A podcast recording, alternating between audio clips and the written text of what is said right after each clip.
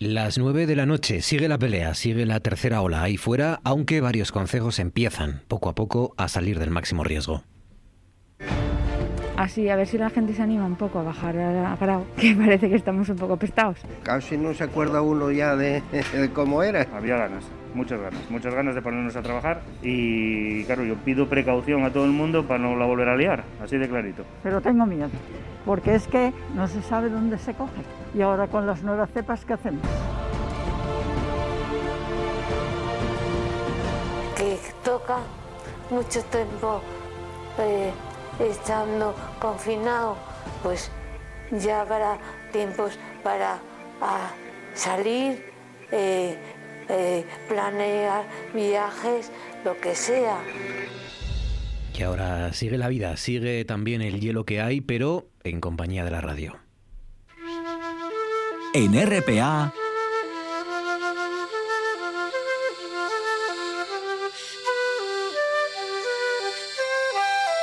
noche tras noche.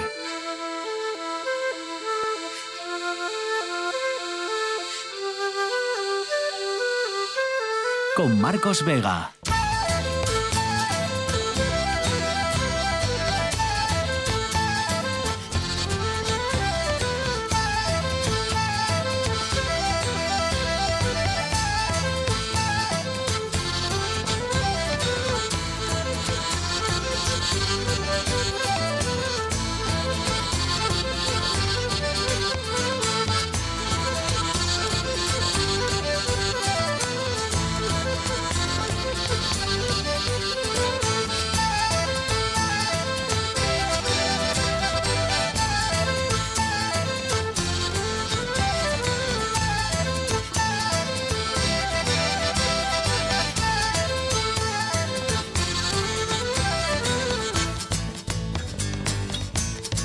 Buenas noches, bienvenidos al espectáculo de la radio. Seguimos por debajo de los 200 contagios al día. Esta es la buena noticia, pero la mala es que seguimos sin encadenar descensos en la curva que empieza ya a convertirse casi en meseta. ¿no? Necesitamos que, algún día, mañana pasado o la semana que viene, empiecen a verse también esos, esos descensos. Hoy han salido del riesgo extremo, ya lo saben, Siero y San Martín del Rey Aurelio. Mieres lo va a hacer el domingo y la Viana va a salir de esa calificación de riesgo extremo el lunes.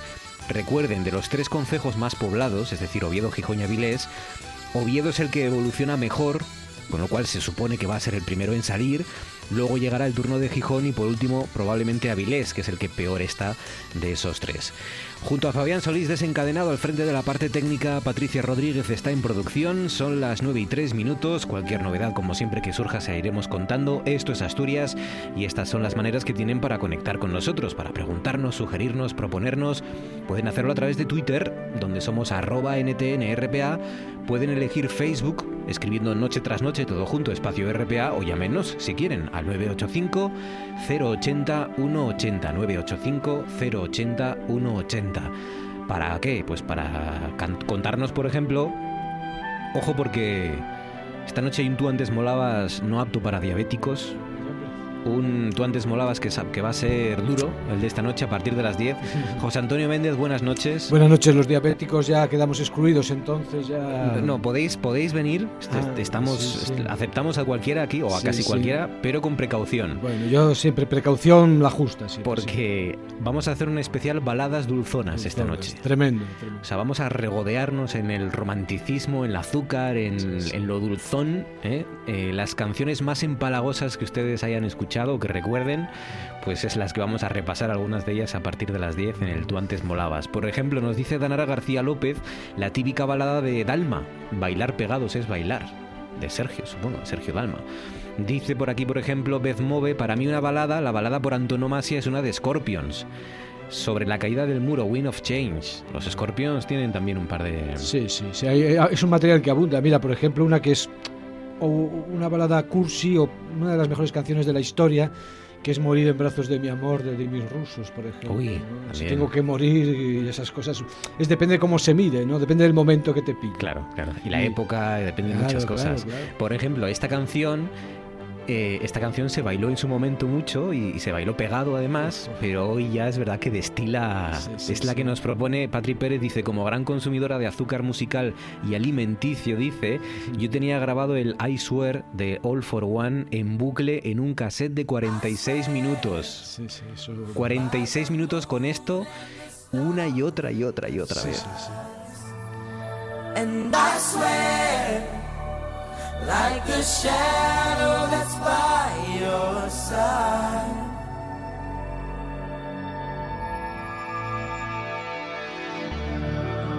I see the questions in your eyes.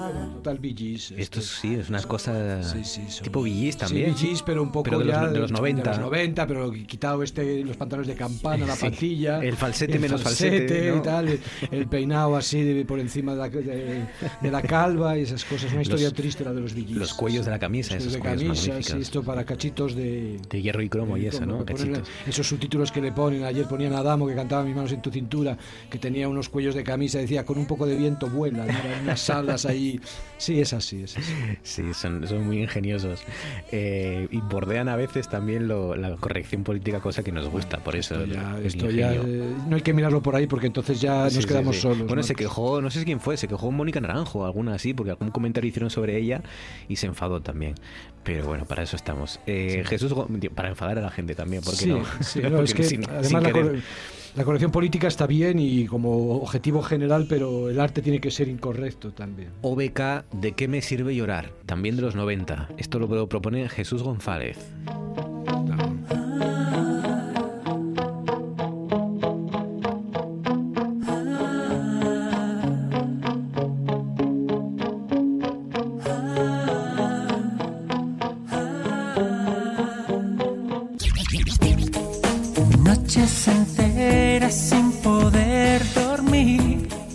Que demostró que, que el, el, el tecno también puede tener su, Sí, su sí. corazoncito, ¿eh? Sí, sí, es tremendo, tremendo. sí. Pero yo esto lo veo respecto a los años 70 y 80 que fueron los míos, lo veo ya demasiado flojo, ¿no? Demasiado Sí. Bueno, es que el- la música la Esta- música disco. Esta gente no los- marcaba, yo estaba más 70. de los BG, de, los, de las patillas y tal, y el marcar paquete, ¿no? También. Claro, que esto, ya se echa- esto ya aquí ya desaparece con la corrección política, estas modas ya que tienden a lo unisex y tal, sí, sí.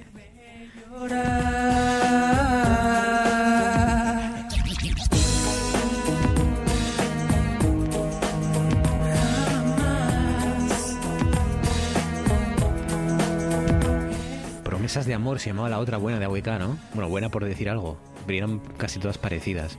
Pues OBK es lo que sugiere Jesús González. Dice por aquí Arancha Margolles, eh, Macaco coincidir. Dice que sé yo que le gusta a la Pérez. Eh, pues sí, esa es relativamente nueva, esta acaba de salir. Dice, lo único bueno de Macaco es la señora Macaco Madre, dice Arancha, dice Patri Pérez. Facebook, Twitter 985-080-180. Patricia Rodríguez, buenas noches. Hola, ¿qué tal Marcos? Buenas noches. Dinos, ¿quién es el asturiano del día? ¿Quién has elegido?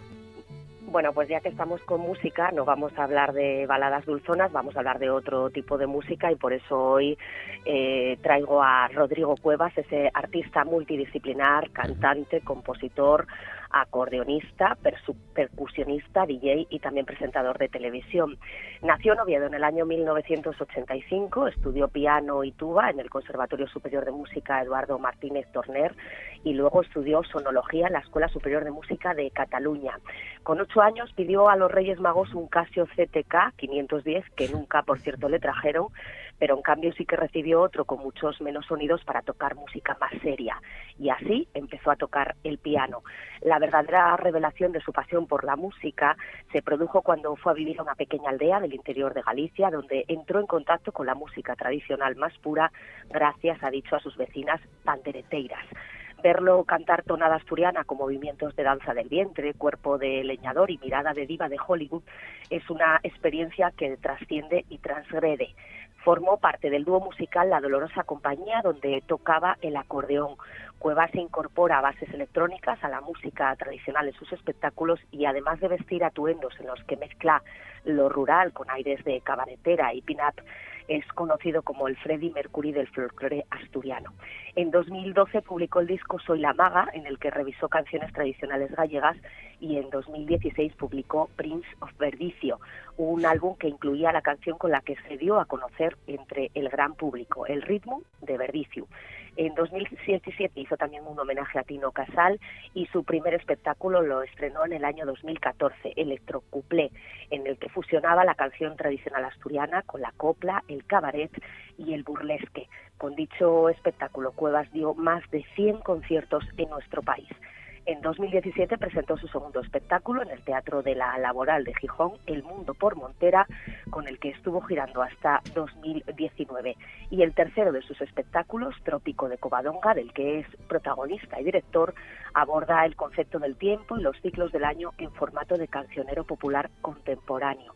Ha sido embajador de la Sidra con denominación de origen protegida, maestro de ceremonias del Festival Internacional de Cine de Gijón y de los Premios O de las Artes Escénicas de Asturias. Durante el confinamiento grabó un vídeo homenaje a Rambal, Rambalín en cuarentena para conmemorar precisamente el 44 aniversario de su asesinato. Ha recibido también un premio AMAS al mejor artista revelación y fue premiado con el uruguayo al personaje popular por el Centro Asturiano de Madrid. También obtuvo el premio GABA de la Industria Creativa, Cultural y Audiovisual de Asturias al mejor presentador por su participación en el programa de TPA El Camino. Ahora acabamos de saber que es uno de los finalistas en la categoría de Artista Revelación Alternativo en la segunda edición de los premios Odeón. Son unos nuevos galardones musicales que se impulsaron desde 2020 por la industria discográfica española y que se van a fallar el próximo 10 de marzo en un formato virtual para reconocer a los artistas y a las grabaciones que más han destacado durante 2020. Actualmente Rodrigo Cuevas sigue presentando su espectáculo Trópico de Covadonga, en el que se puede escuchar ese último trabajo, Manuel de Cortejo, y comienza a cerrar también fechas de la zarzuela Cabaret Bardián. Rodrigo deja levemente que se rían de él para desde la humildad reírse de todos, pero mejor dicho, reírse de todo. La sencillez y la falta de perjuicios le hacen estar libre de toda atadura y como buen conocedor del oficio del cabaret, estar al disfrute y a la entrega de su público. 12 sobre las 9, a esta hora los viernes nos hacemos preguntas.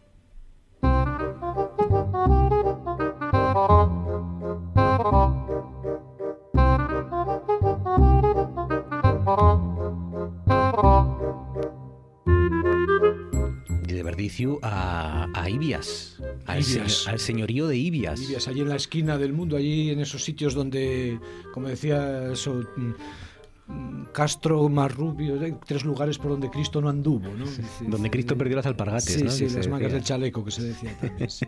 Pues señorío de Ibias, el vino con lista de espera, nuevos retos, triplicó en ventas 2020 y ahí está Adrián Fernández eh, diciendo que, que la gente lo quiere todo corriendo, los compañeros del comercio y que lo del vino que no... Que, que va lento, que va Que va lento, va despacio, va con calma y ahí está el secreto de su éxito, ¿no? Eh, un, un chaval, un joven, tiene 22, 23 22 años, ¿no? Años, sí, sí. Y desde 2015 está al frente de, de Señorío de Ibias, este vino que ha encontrado su hueco en los grandes restaurantes de Asturias, de España.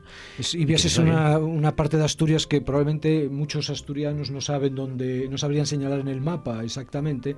Es una zona que está cercana al Bierzo, no es una zona próxima y eh, este muchacho que empezó no heredó la viña de, de niño, sino que empezó, o sea, de, de sus ancestros, sino que es una explotación reciente. La compraron cuando él era pequeño. Esto me gusta porque nosotros también compramos viña cuando yo era niño. Me ha- por eso me ha, me llamado la atención la noticia, porque me he visto en él una viña, una viña pequeña en un sitio difícil eh, y que eh, con el tiempo dando tiempo al tiempo. La pregunta es siempre qué, significa dar tiempo al tiempo y, y, mm, pues dando tiempo al tiempo no atendiendo a todo aquel que le pide vino porque probablemente están multiplicando la producción, están multiplicando la demanda, pero eh, no tiene prisa, ¿no? Y dándole tiempo al tiempo está consiguiendo pues hacerse un hueco, hacer un nombre y crear sobre todo, y esto es muy importante, un nicho de trabajo y de significación, de significado, un capital simbólico para una región muy olvidada, muy castigada, ¿no? y realmente un futuro. Pues sí, un enólogo de 22 años. Ahí Sí, está sí. produciendo un vino Se, que se tiene puede, éxito. se puede tener 22 años y vivir en Ibias. El problema es cuando tienes hijos y tienen que ir al instituto, que tú sabes dónde los llevas.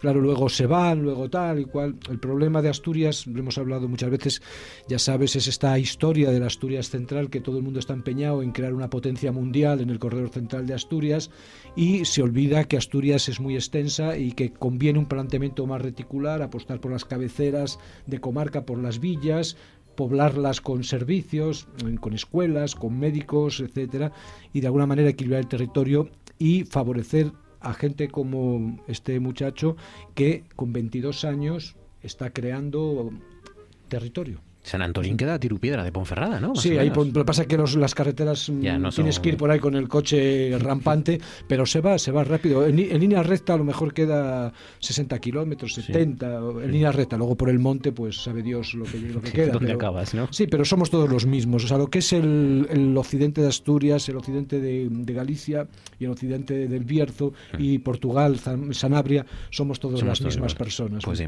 Oye, hay dos nombres eh, propios que por los que te quiero preguntar. El primero es Isabel Preisler. Isabel Presley. El realismo mágico de Isabel Preisler. Sí, eh, Isabel Presley es un icono y de la cultura española, de la cultura pop probablemente española, y muestra eh, cómo se puede ser un icono, cómo los niveles de la referencia son variados y que eh, el- su éxito consiste en saber qué nivel ocupa. Ella tiene una imagen potentísima y durante un tiempo se intentó explotar su imagen audiovisual poniéndola en la televisión, ella que era la reina del papel cuché en Ola. Y ella al segundo programa dijo que no podía estar ahí porque eh, fracasaba. Entonces ella se supo mm, refugiar en su mundo de, de papel cuché y desde ahí ha creado un universo simbólico potentísimo, potentísimo que eh, cuenta el artículo siempre con un poco de saña, ¿no? que eh, Vargas Llosa creía que la atención del noviazgo era por él, pero no era por ella. Probablemente eh, en España, luego en la historia no se sabe quién quedará por encima, pero en España, desde luego, Isabel Presley está muy por encima de Vargas Llosa. ¿Significa esto que significa que hay muchos niveles de sentido, hay muchos lugares en el mundo y que cada lugar tiene su potencia y que no sirve de nada intentar abrasar diciendo hay lugares importantes, lugares que son inframundos, esto no tiene importancia, no es así, es verdad. Lo mismo te puede gustar leer Aristóteles que ver Sálvame y son componibles, son lugares de significación que no muestran un horizonte común y tenemos que reconocerlo y tenemos que agradecerlo porque la vida se basa en esta pluralidad también. Si hubiera una homogeneidad, si hubiera un metro universal de platino iridiado, no habría vida. La vida hubiera encallado antes de nacer. La vida se basa en la pluralidad, en la variedad y hay que saber circular por las pluralidades y reconocer quién reina en cada reino. Eh, eh, eh, hay dos mitos yo creo que va siendo hora de derribar ya. Uno es el que viajar te hace mejor persona y otro es el que leer te hace mejor persona. No, no, o sea, no. por mucho que uno lea, si no lee las cosas correctas sobre todo, o si no viaja de una forma con la mente abierta, no vale de nada. Puedes recorrer del mundo y ser un gentuza y puedes leerte la biblioteca de Alejandría entera y ser un fote. Pasa igual que en filosofía. En filosofía la gente cree que tú para ser el mejor filósofo tienes que ser el que más estudia o el que más sabe y no es verdad. Grandes filósofos de la historia de la filosofía no sabían nada de lo que se entiende normalmente por historia de la filosofía, sabían muy poco. Por ejemplo, Wittgenstein, que es uno de los grandes, o Nietzsche, sabían cuatro cosas, se dice, ¿no?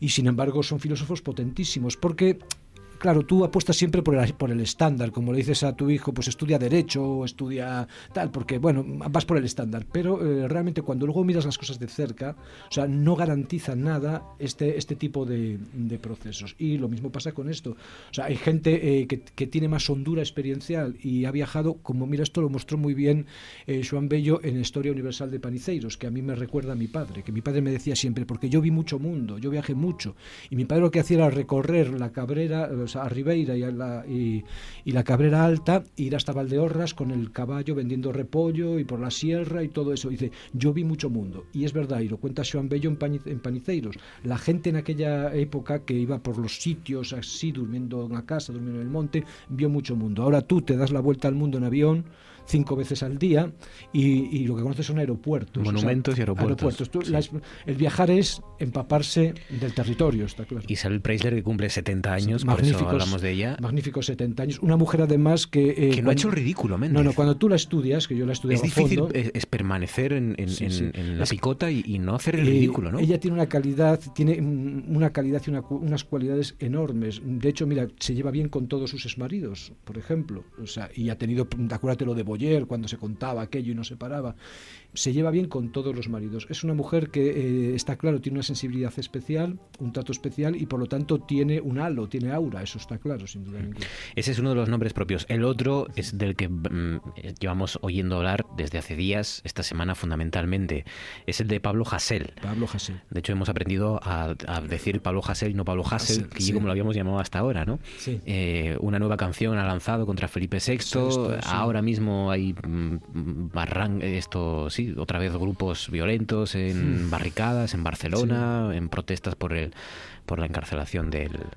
Sí, son del tema- es un tema, eh, un tema eh, muy, muy, muy importante, muy importante. La, eh, la cuestión de la, de la libertad de expresión, de la expresión, no se puede dar una norma general, pe- pero está claro que eh, no puede haber gente encarcelada por opinión. Eso, mm, eso tenía que ser así. Y eh, del mismo modo también, eh, y yo estoy totalmente en contra de que Pablo Hasél haya ingresado en prisión, estoy en contra incluso de que, por ejemplo, incluso la gente que tiene delitos de sangre, como los de ETA, sigan en la cárcel, por ejemplo. Yo sería partidario de la amnistía, personalmente, porque la cárcel no soluciona, eh, no soluciona nada.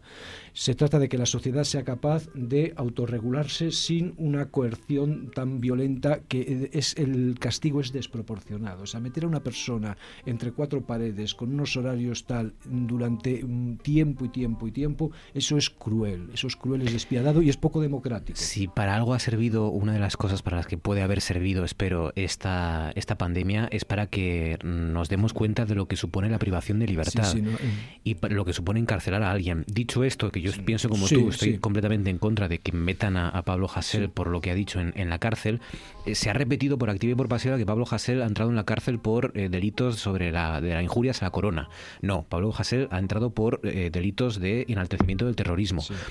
Me sigue pareciendo igual de mal. Sí, es decir, sí. yo creo que ese- eh, esa Sí, parte sí, del la- Código Penal del enaltecimiento del terrorismo está desfasado. Y hace mucho tiempo que está desfasado en este Totalmente, país. Totalmente, o sea, es, es feo de ver, o sea, feo de escuchar, lo del piolete, Pachilop, es feo de escuchar, y más los que tenemos familia víctimas del terrorismo. Yo tengo una tía que estuvo en Hipercor, que salió con graves heridas, su mejor amiga murió al poco tiempo abrasada, en fin, eh, yo vi al marido porque fui a ver a mi tía por las noches en el balcón fumando allí cuando ya se estaba muriendo, en fin, son cosas que son feas de ver, pero eh, aun siendo feas de ver, o sea, nosotros como sociedad democrática, como sociedad republicana, eh, no tenemos que recurrir al gatillo fácil del encarcelamiento, sino a la eh, educación, a la censura moral, a la, a la crítica. Y sobre todo porque a los, a los odiadores como Pablo Hasél, que es un odiador, No, es que te dan... hay que, hay que dejarles que nos recuerden que son odiadores, Sí, ¿no? sí, sí. Es Porque si no, no, nos, no lo vamos a enterar. Si les cerramos la boca, Mm. no vamos a recordar que esta gente son odiadores. A mí me gusta que, que a la hora de enfrentarme a alguien, saber que es un odiador. Sí, sí, saber que cada uno se exprese. Es igual, mira, por ejemplo, hay delitos que son que te revuelven las tripas, por ejemplo, la negación del holocausto, da- o sea, delitos, perdón, eh, opiniones y tal.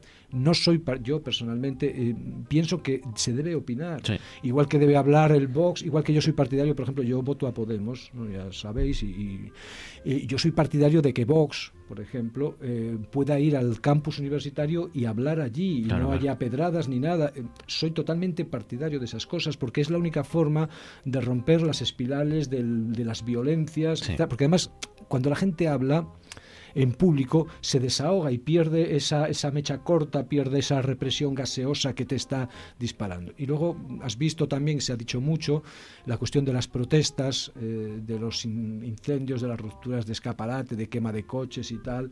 Y yo el otro día me sentí muy decepcionado personalmente porque escuché a, a Castañón, a la, nuestra mm, representante en, en Cortes, en el Parlamento, a la que yo he votado. A Sofía Castañón, la Sofía Castañón, a la que tengo mucha estima como poeta y la escuché y, mm, sentí tristeza porque la izquierda, yo me considero de izquierdas, eh, eh, no sabemos eh, establecer un discurso que condene y que se ponga en la otra parte también y que se dé cuenta de que la gente que tiene un coche y se lo queman, tiene, eh, no puedes decir es que lo importante es Hassel, que lo es. Tienes que entender que ese ciudadano entonces se convierte en un Hassel, o sea, pasa a primer plano, que ese ciudadano es, mm, ha sido violentado en sus derechos, ha sido decepcionado socialmente, porque a ti que te quemen el coche, Marcos, tú imagínate que tú ganas mil euros y tienes el coche abajo y te lo queman, eso te produce desazón social, te desocializa, te produce una melancolía eh, profunda. Hay que mm, saber eh, condenar, saber ponderar. Me decepcionó Castañón porque iba con el discurso preparado de que lo importante es que a una chica, una desdicha que hay que investigar y que hay que revisar los comportamientos policiales, le habían sa- saltado el ojo. Le reventaron el ojo, eh, sí. etcétera.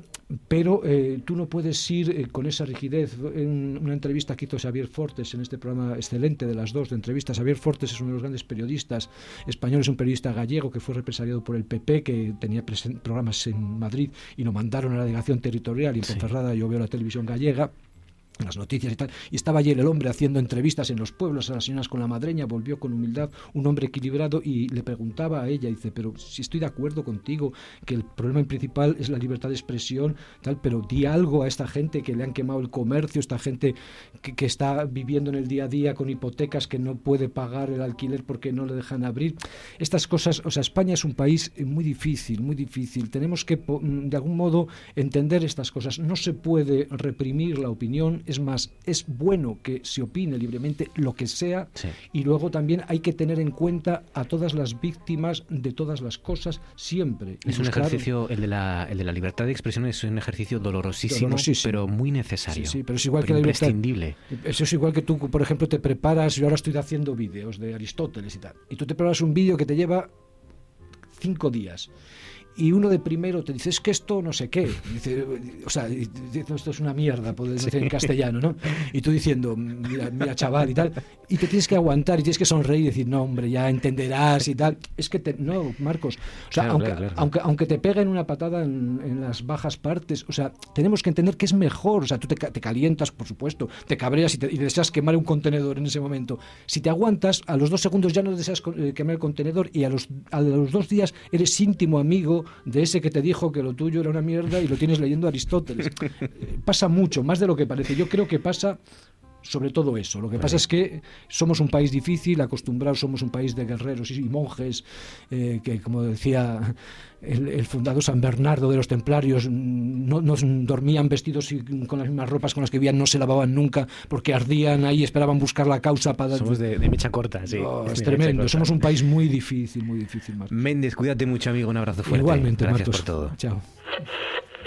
Se elaboró un plan para prever la posibilidad de que una o varias de las sedes de Radio Televisión Espantosa ah, de Española afrontasen perdón, un episodio de contagio importante.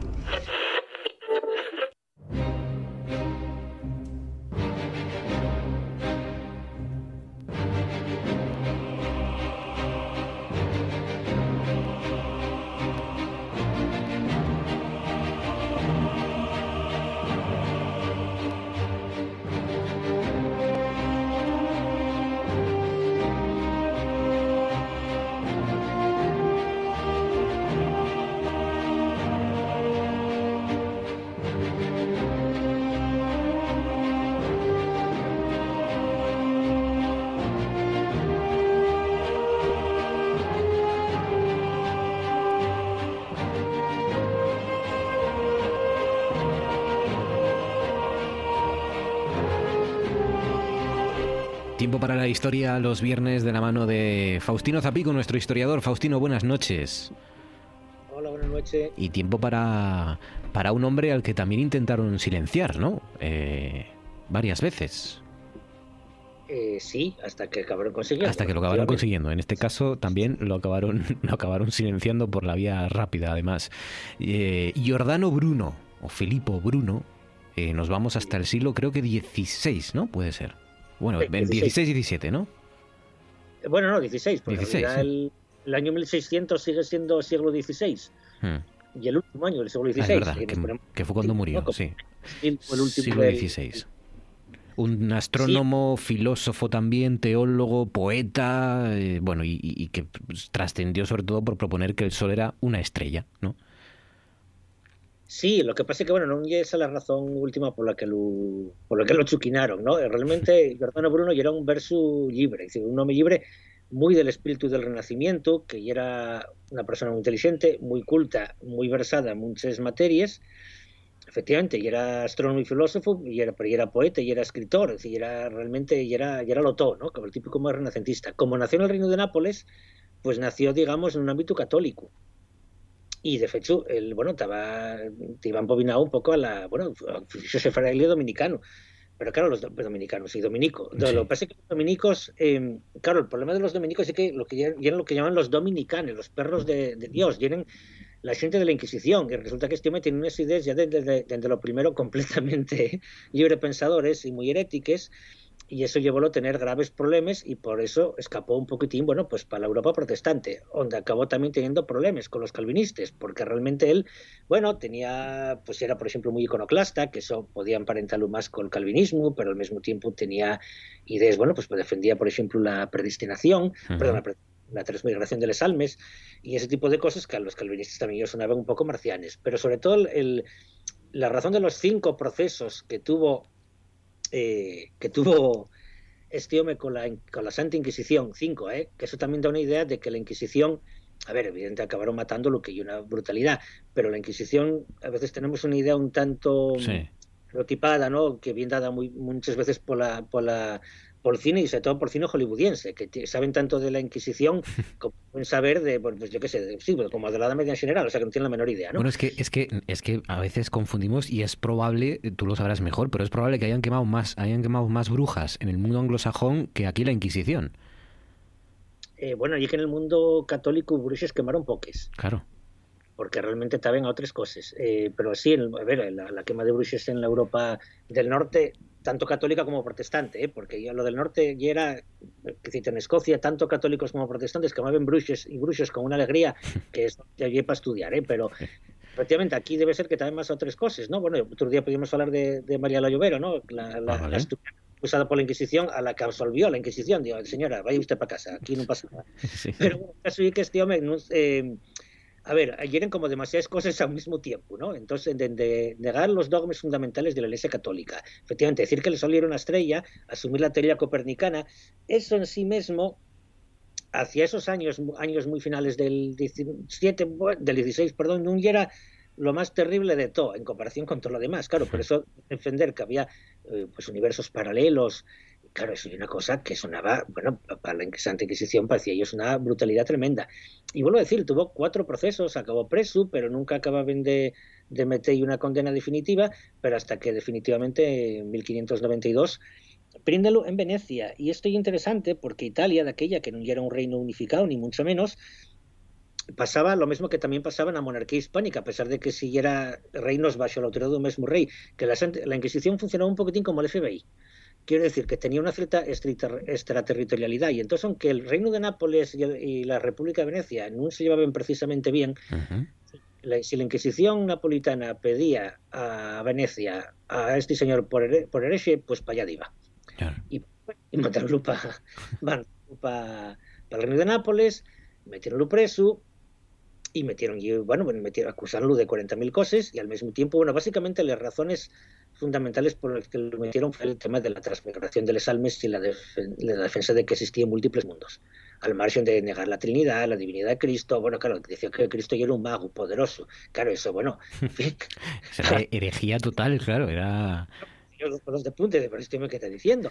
El caso es que al final, al poco de cumplir los 52 años, pues cumplirlos creo que era el 9 de febrero, pues el 17 de febrero del 1600, ahí precisamente, pues nada, fijo ahora 421 años, pues uh -huh. yo ardió una foguera en Campo di Fiera, en Roma, porque él que, quemarlo en Roma. Eh, que una cosa bastante terrible. Entonces, bueno, eso convirtió a Giordano Bruno pues, en una especie de mártir por, de la libertad de expresión, en el sentido de que, claro, llegó, llevó esos ideas hasta el final. Años después a Galileo, precisamente viendo el percal en 1626, cuando, cuando lo acusen, y, y, bueno, y vio lo muy complicado, y entonces Galileo, por ejemplo, sí que de alguna forma rectificó, ¿no? Vamos, eh, renegó de esas teorías por mí, precisamente para no acabar precisamente como acabara Giordano Bruno. Es uno, de esos, es uno de esos personajes que tengo la sensación, eh, eh, Faustino, por lo que he leído, que, que, es relativamente, que ha sido reivindicado hace relativamente poco, ¿no? 19, 20, hasta, hasta principios del 20 no, no, no era un personaje ¿no? tan, tan relevante claro. como ahora es, que es efectivamente el ejemplo de un tipo que, que fue silenciado y que fue torturado, ¿no? Sí, pero bueno, esto ya fundamentalmente la, la obra de, o sea, la labor de, de la ilustración. Claro, claro. claro.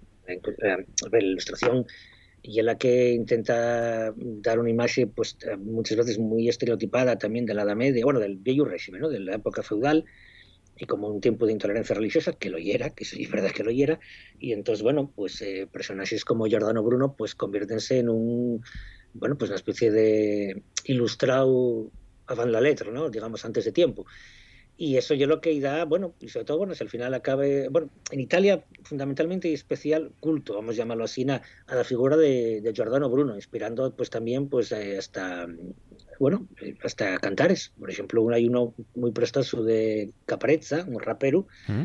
actual, ¿no?, de, del sur de Italia, de la Puglia, que tiene una, un cantar precioso que se llama Il sogno erético, jugando un pouco con lo del de sueño erético con erótico. Sí. Parece, fala de tres quemados ilustres que son Xona d'Arco, eh, Savonarola e Giordano Bruno. Hombre, claro, claro. Y, pues falen como primeira persona, ¿no? Cuando me dicen aquí, o, quemáisme polo que predico e unha cosa que non merezco, ¿no? E madre, en fin. Giordano Bruno, oye, no sabía lo de dominicans o dominicanes como los perros de Dios, claro, dominicanes. Sí, los, como era, dominicani, pues claro, dominicani, los perros de Dios, y ellos prestaban ellos, ¿eh? No, yo era una cosa insultante. Ya, ya. Sí, sí. Los prestaba ellos por la vida, ves en ese papel de, de perros protectores de la Iglesia Católica, y era la, la, orden de la Inquisición. Pues sí. Man, es va a salir este hombre de allí y es que ronca la madera. Nació y murió en febrero y, y, se cumplen pues ese aniversario en febrero. El 17 de febrero de 1600 fue quemado en la hoguera. Giordano Bruno, y de él nos ha hablado hoy Faustino Zapico. Faustino, cuídate, gracias. Igualmente, hasta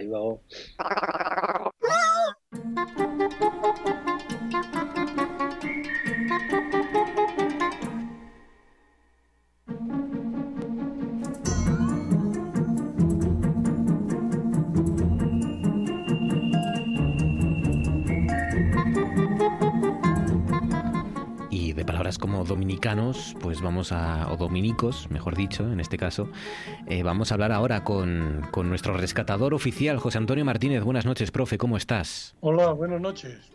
Pues muy bien. Un hombre sin miedo y tam, también, ¿no?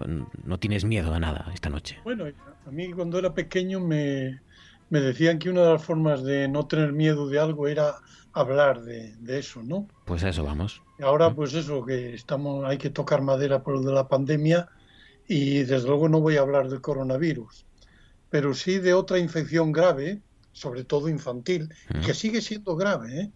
Esto no es una cosa pasada. No, no. Eh, pa- eh, para la que sí existe vacuna y vacuna fiable y segura y tal, pero por desgracia no todos la tienen y mueren todavía muchos niños en el mundo por la tosferina. La tosferina. Bueno, mi hermana tuvo tosferina. Sí, claro, pero la tendría en un contexto de, de sanidad en la que Claro. en la que podía perfectamente afrontarla, curarla y demás, ¿no? Sí, sí, sí, le Pues sí, recomendaron no, que... no, está- sigue estando en el, en el primer mundo, ¿eh? En- creo que en Canadá no hace tanto hubo una, un rebrote de la, de la epidemia que también puso en aprietos a mucha población infantil de Canadá. ¿eh? La tosferina. ¿Y de dónde viene? ¿Cuál es el origen de tosferina, Pues la mira, palabra? eh, la tosferina es un, es un nombre popular, típicamente popular, porque es la tos de las fieras. Ah, Es decir, es, es un- una tos de fiera. Es decir, que, que se- sin duda por lo alarmante de, en fin, de la manifestación acústica, ¿no? Eh, supongo que en su momento, cuando estaba desatada la epidemia de tosferina, pues eh, sería como, como es hoy. Hoy cu- cuando eh, oyes a una persona estornudar, ¿no? Con mascarilla y todo, pues hace que te teman más que a una pantera, ¿no? En plano. Sí, sí, es o sea como que- tos perruna, ¿no? Un poco. Claro, y tos, tos perruna, tos, tos ferina, tos de las fieras. Eh, pero la tosferina se conocía también con otros dos nombres. Uno, el término científico que era pertussis, donde, bueno, se puede adivinar el nombre latino de la tos, que era tusis, ¿no? Así que per tusis, el prefijo es per, es igual que el de actual del asturiano, que es muy, muy, así que pertusis es el nombre científico, pero basado en la etimología del latín, tos fuerte, tos violenta. Y el otro es el término, el término francés coqueluche, que es, está desahuciado y que es de el término de origen francés, eh, pero además el origen en francés eh, se discute, ¿no? Unos ven en él la comparación con el sonido laríngeo del, del gallo, ¿no? Ajá, coq, sí. Coq, coq, ¿no? Otros creen que viene del latín cucullus, que significaba caperuza, porque es que, es que efectivamente al niño, para no infectar, le ponían la caperu, ponían una especie de caperuza Anda. para, invent- para eh, evitar que, que infectara a los demás. Es algo similar a la mascarilla actual. Sí. Está, está Sí, sí. claro que en las cosas importantes y preocupantes no es tan, no es tan grande el progreso como lo cuentan, ¿no? No, no hemos avanzado mucho, ¿no? Con las caperuzas, al final sean en la cabeza o en la, o No, en y la si todavía te- terminaremos todos poniendo una caperuza, además. Sí. Bueno, y de la tosferina vamos a, a un par de términos eh, que confundió hace un tiempo el, el actual vicepresidente del gobierno, Pablo Iglesias. Pues sí, pues eh, eh, este hombre que, que, tanto usa o abusa del Twitter, ¿no? Sí. Pues viendo la serie Veneno, eh, quiso, en fin, en una de sus homilías sensibilizarnos a todos y todas Sí. con, literalmente dijo, el salvaje dolor que se ha infringido y se infringe a las personas trans simplemente por ser ellas mismas. Bueno, aparte de, de este asunto del contenido, Sí. dice y repite lo de que se ha infringido y se infringe, confundiendo este verbo infringir, que significa incumplir una norma, quebrantar una ley o una orden, que no, no, no es quebrantar a una persona, Claro. ni quebrar a una persona, ¿no? Y que por tanto en lo de iglesias no significa nada, ¿no? Lo confunde con el verbo infligir, Con que este seguramente es el que quería decir Sí. que significa causar un daño, imponer un castigo. Claro, infringir es lo mismo que romper, partir por el medio, es lo que significa ese prefijo in. Fringir, fractu, viene de ahí está relacionado con fractura, ¿verdad? Sí. ¿Eh? O con, todavía más directamente, en el contenido, ¿eh? es in- eh, infringir, incumplir una norma, la infracción de tráfico. Claro, claro, claro. Infracción, Claro, infringir. ahí. Sí, sí. infringir, ¿no? Bueno, pues está relacionado con fractura e incluso está eh, relacionado con frágil, ¿eh? que es algo que se fractura con eh, facilidad. En cambio, infligir ¿eh? es herir, golpear mm, y se relaciona con flagelar, castigar a latigazos. Inflagelar sería algo así, ¿no? Infligir, Claro. ¿no? Castigar. Infligir eh, viene, eh, tiene relación con Ah. flagelar. Hombre, yo, yo quiero pensar que si hubiera... muchos verbos en- de la primera conjugación en el llamado en el llamado latín latín vulgar, ¿no? Quiero pensar que si hubiera sido solo una vez y lo hubiera usado, puede haber servido el, el corrector del móvil o algo así, pero claro, es que lo usa dos veces en la frase y las dos veces mal. O sea que yo creo que sí, Sí, que se eh, confunde es que además, eh, eh, infringir. Eh, Es verdad que tienen algo en común, ¿eh? Pero la raíz de la confusión está en que tienen significantes, palabras que suenan muy parecido. Infringir, infligir, y que los convierte en verdaderas trampas para incautos. Sí, sí. Claro, pero eh, a mí no me extraña que se haya confundido, cualquiera se puede confundir. ¿eh?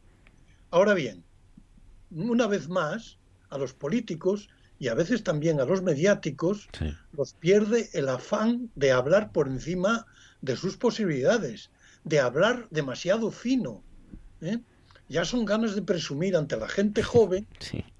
mal, diciendo mal se ha infringido, en vez de un normal se ha causado. También, claro.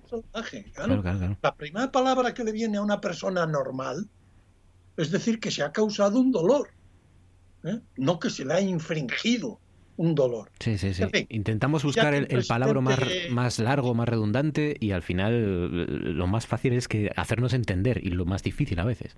Claro, ya, ya, bueno, eh, los periodistas lo sabéis y todo, todo el mundo tiene la tentación de que cuando está hablando, como estoy hablando ahora, pues a veces hay la tentación de que se nos llene la boca, ¿verdad? Con palabras muy solemnes, porque nos parece que somos demasiado vulgares cuando nos dirigimos, como, eh, pero no, hablamos, debemos hablar en los medios de comunicación, pues de manera, hombre, siempre un poquito más cuidada y demás, no tan descuidado como hablamos en la calle, ¿no? Pero hablar con términos comunes, porque son, porque al fin y al cabo todo mundo, bueno, tú lo tienes como profesión, el ser comunicador. Claro, claro. Lo mío es algo accidental, pero como profesor también fui Sí, sí, sí. comunicador. Primero que te entiendan Tanto- y luego ya demostrarás Claro, lo que sabes. O... tienes que hablar de cosas difíciles y demás, pues entonces, mm, e- incluso en esos casos tenemos que hacer un esfuerzo los profesores para llegar a, lo- a los estudiantes, empezar por utilizar términos de valor común para ir metiéndolos luego en conceptos Pues sí. más especializados. Pero Profe- cuando, como es el caso, se está dirigiendo a, a la gente joven y me parece muy bien, pues hombre, ponte a la altura de ellos, porque a un chaval de, de- de- en fin, a, a los que ahora son chavales, tú les, les claro, lo, es que les, les asestas el verbo infringir y es que los partes por el medio, es decir, los infringes, claro. sí. José Antonio Martínez, profesor, cuídese. Gracias, amigo. Un abrazo fuerte. Bueno, Gracias. buenas noches, un saludo a todos.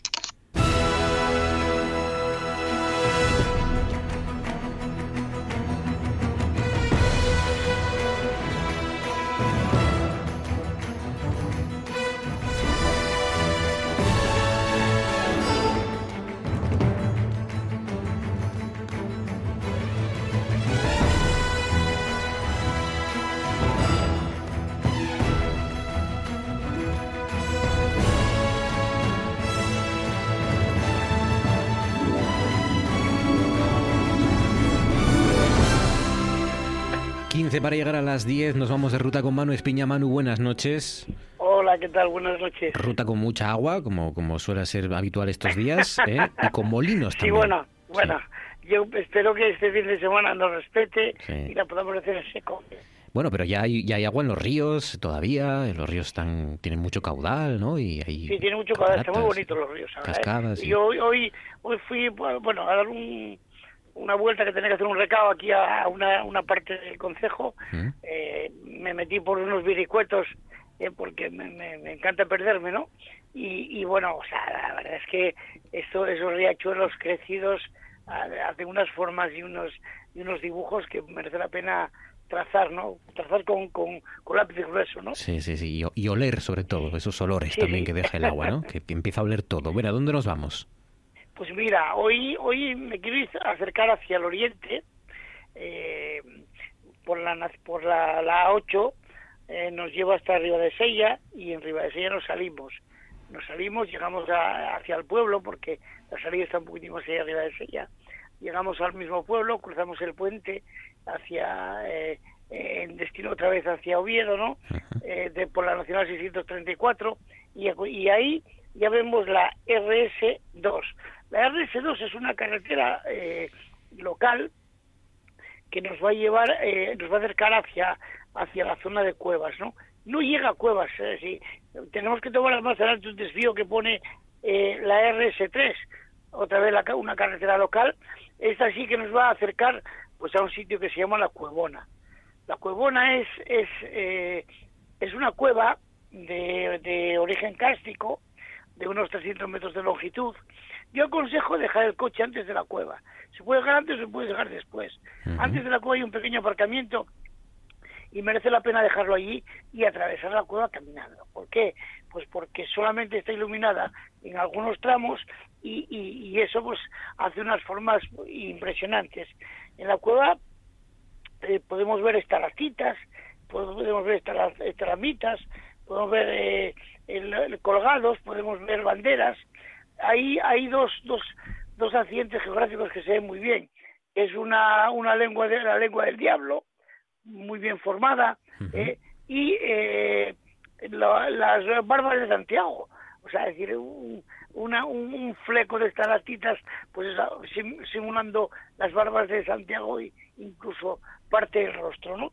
es muy, muy, muy bonita y encima, pues eso, tiene, tiene en esos claroscuros, pues tiene la magia que tienen las cuevas, ¿no? Eh, como es de origen cárstico, pues hay filtraciones de agua que son las que producen precisamente estos accidentes, ¿no? Sí.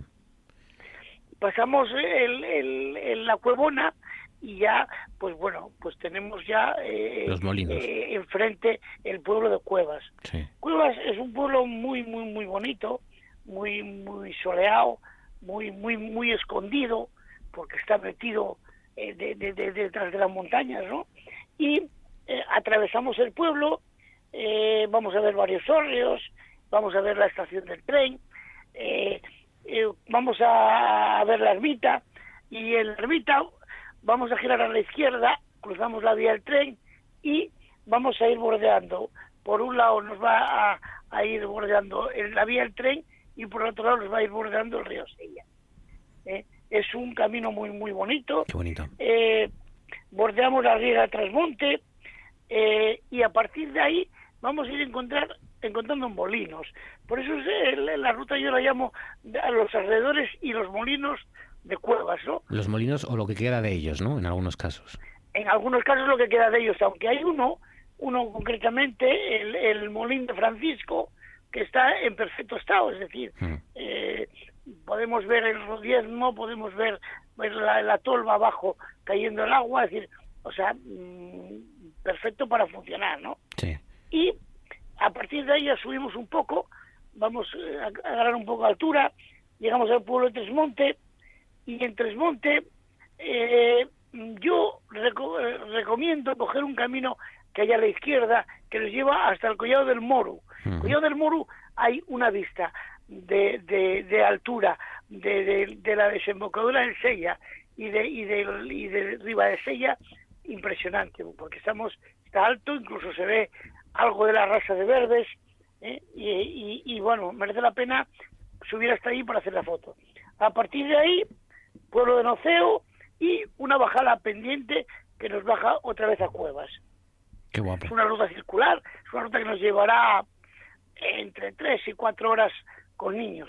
Es decir, no, no hace falta correr mucho, sí hay, sí hay que, eso, eh, hay sitios donde comer, hay sitios donde, donde visitar, hay muchos sitios para fotografiar y sobre todo muchos sitios para dis- disfrutar de, de, de, de eso, de estas Asturias que, que, que muchas veces desconocemos, ¿no? Pues sí, mira, eh, ruta con, con formaciones kársticas, con cuevas, con molinos, Muy, con muy río, bonita, ¿eh? con, con La miradores. es espectacular. Qué guapo. Manu, cuídate, amigo, un abrazo fuerte, gracias. A vosotros buen viaje. Cosas que pasan en Noche tras Noche. Empieza la radio y dice, hay que hablar de la gran hazaña de Javier Fernández. Y yo pensé que era nuestro. Sí, sí, sí. Digo yo, bueno, la gran hazaña que será. que-. Y luego ya comentaron que era Javier Fernández, el, el patinador, que realmente es dig- digno de encomio. Pues yo tengo también un socio eh, que es entrenador de un equipo de fútbol en La Bañeza. ¿Un Pablo Huerga? Claro, sí, sí, sí. ¿Te han atribuido ya alguna medalla o algún No, título, no, pero vamos, que estoy, lo sigo muchísimo. Claro, bueno, No es que esto, esto une mucho. Hay, hay un Enrique del Teso que, que escribe libros de informática. Y claro, en mi facultad, como, como en cuestiones de ordenadores soy el tutor del país de los ciegos, eh, o sea, la gente me asocia, con, me, me tiene por tecnómano y no les choca que, que, que haya un libro de informática escrito. Eh, y ya, ya pensé alguna vez de meterlo en mi currículum y estoy seguro que llego al final de toda mi carrera y nadie, nadie se da cuenta que no es mío. Noche tras noche.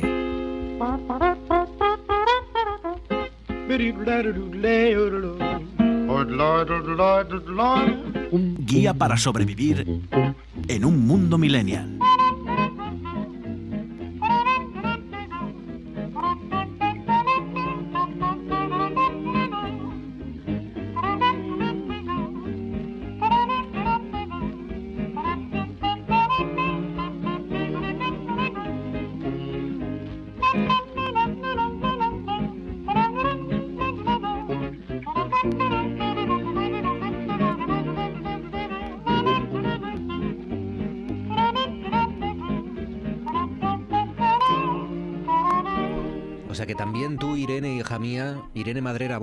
Noches. Buenas noches. También tú con WandaVision, para arriba y para abajo. Últimamente Sí, no- está todo el mundo. todo el mundo me habláis de, de WandaVision. Ah, claro, tú no lo has visto. Y no la he visto todavía. Pues a qué estás esperando. Es que la ve todo el mundo. ¿Qué pasa? Que to- todo el mundo tiene Disney Plus en esta, en esta región y menos yo. Mm, bueno, también hay maneras. Ya, ya, que ya son, yo- son ilegales, pero bueno, pero si no, pues son ilegales, algún no, colega. son alegales. ¿no? Bueno, alegales. Bueno, vale. bueno, no, las hay ilegales también, sí. Sí. Las hay ilegales. Las alegales son ir a compartir, ¿no? La, la, La, sí, la, cuenta. suscripción, Que bueno, cuenta que es lo que hago yo. Yo no pago Disney Plus. La ilegal Yo me aprovecho. La ilegal sería bajársela de internet. Que Sí. yo no sé, yo ya no sé bajarme cosas de internet. Hay alguna Esto página suena- que queda. Sí, todavía quedan por ahí. Sí, sí, hay alguna por ahí. Yo, Pero- no- yo Ah, esto lo, lo dejé hace mucho tiempo. sí. Ya prescribió. Sí, es que además ahora hay, hay tanto a lo que suscribirse que no puedes abarcar todo. Claro que no. Entonces, Y yo Disney Plus no lo tengo, entonces tengo que arreglármelas. Y WandaVision estoy esperando a ver si me las arreglo cuando ya salga. Creo que es el último capítulo ya, dentro de poco, ¿no? O ya se estrenó, Mm, ¿no? yo me parece que acaba en marzo la serie. Ah, entonces vale, creo, entonces que aún, confundido. creo que aún queda un poco. Pues no paráis de hablarme de WandaVision. ¿Es tan buena, Está en serio? bien. A ver, a mí me lo parece. Es buena. Yo Pero bueno, claro, es que me la no soy una experta. Me la estáis poniendo todos tan bien. Claro, ahora tienes unas expectativas Sí, sí, sí, eh, sí. muy altas. Y el día que la veas igual dices, ¿pero qué? Como no sea El Padrino 2, todo lo que de ahí para abajo ya me va a decepcionar. Hombre, eso ya no lo sé. Pero bueno, creo que, que te gustará. Bueno. Veremos. Cuéntanos, ¿qué ha pasado esta semana en la vida centennial, en los jóvenes que habéis hecho con vuestra vida? ¿Seguís por ahí vivos, coleando? Pues sí, de momento ¿Os habéis sobrevivimos. ¿Os habéis extinguido ya los asturianos jóvenes? Todavía no. Queda poco. Yo creo que en, en- dentro de poco mm, Sí, no, ya no. se ven muy pocos niños. Ahora, y encima ahora con, con lo de la pandemia, menos, que están en sus casas, pero bueno, Claro. vas por ahí, está- por los parques, está todo desolado. Ya verás, ya verás, dentro de 20, 30 años. Sí, ya verás qué risa. Ya no, ya no habrá gente, ya no es que no haya niños, es que ya no habrá gente en las calles. Sí, sí. Pero bueno, es otro tema que aquí, bueno, ¿Qué no habéis vamos- hecho? Venga, ¿qué, ha- ¿de qué habéis hablado? ¿Qué os ha llamado la atención? Pues eh, mm, de vez en cuando nos sorprenden noticias y resulta esta es un poco buena. Un poco gocha, vamos a decirlo así. ¿Gocha? Gocha, sí, marrana. sí, ¿Guarrindonga, Irene? sí, un poquillo. poco- es viernes. ¿Sí, Freddy? y el cuerpo lo sabe. No, ¿Flamenca? no, a ver. Es que hay, bueno, sabemos que hay muchos mm, fetiches muy distintos y uno de ellos, no sé si te das cuenta de Estamos fuerte hoy, ¿eh? de- sí, sí. De- el fetiche este de, de la ropa interior usada. Sí, Vale. sí. ¿Nos has Pues- contado alguna vez? Tengo yo, tengo oído de, tu, de tu voz ¿Ah, sí? que creo que eras tú la que un día nos anunció que había una influencer que vendía sus um, barbas Ah, sí, sí. usadas por una pasta. Por ¿no? una barbaridad, sí. Y otra que se bañaba y en el agua de bañarse Agua la sucia, vendía. ¿no? Vendía Sí, sí. botecillos de agua sucia, botecitos Sí, de agua sí. sucia. Uf. Pues esto, bueno, ahora me dirás. Como ahora hay pandemia, la gente está muy necesitada y necesita pues fantasías. Sí. Y ahora pues parece que las fantasías, eh, en las fantasías está implícito la pandemia. Pues eh, se están vendiendo mascarillas que previamente han sido puestas en la entrepierna. Madre mía. Las ajustas en la braguita, en el calzoncillo, en el tanga, te las dejas un tiempo. Se supone que cuanto más tiempo, mm, más valor tienen, más precio puedes ponerles. Le veo muchas lagunas a, esta, Sí. a este negocio, ¿eh? A ver, Eh, te pueden timar pero- tranquilamente. Sí. Pero sí, la cosa es ponértelo ahí, pues estás ahí tú un rato y después eh, pues las pones a la venta y, y la gente pues puja por ellas. Espero que o- no sea para usarlas, porque ya no se pueden usar. Quiere decir que no, no son válidas, ¿eh? Mira, yo, yo no lo sé. Uno, uno puede usarlas para consumo particular, privado en su casa, para lo que quiera. Si, si para temas sexuales, si los quiere usar, perfecto, para adelante. Cada uno aquí ya nos da Sí, igual. hombre. Pero que no me las usen fuera, por Sí, favor. para ir al supermercado. Porque la mascarilla, mm, después de estar en la entrepierna, ya no, ya no, No, yo creo que ya no hace, ya no tiene el funciona, mismo uso. ¿eh? Ya no... No.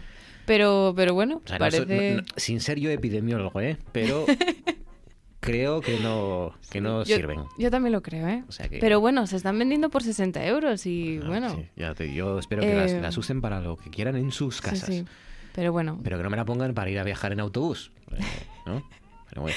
no, no, por favor. Ah. Pero bueno, esto era para ir entrando, O que oye. se la pongan en la entrepierna, eso sí. puedes llevar una mascarilla en entrepiernas si tú quieres. Hombre, sí, para, para protegerte del COVID, en, sí. En el alza, por ejemplo.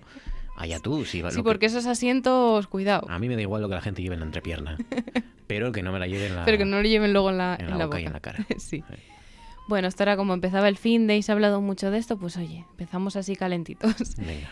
Pero eh, otra de las polémicas de, de esta semana eh, tiene que ver con, con Eurovisión, que bueno, como hemos dicho, a los millennials nos gusta mucho Eurovisión. ¿Cuándo es Eurovisión?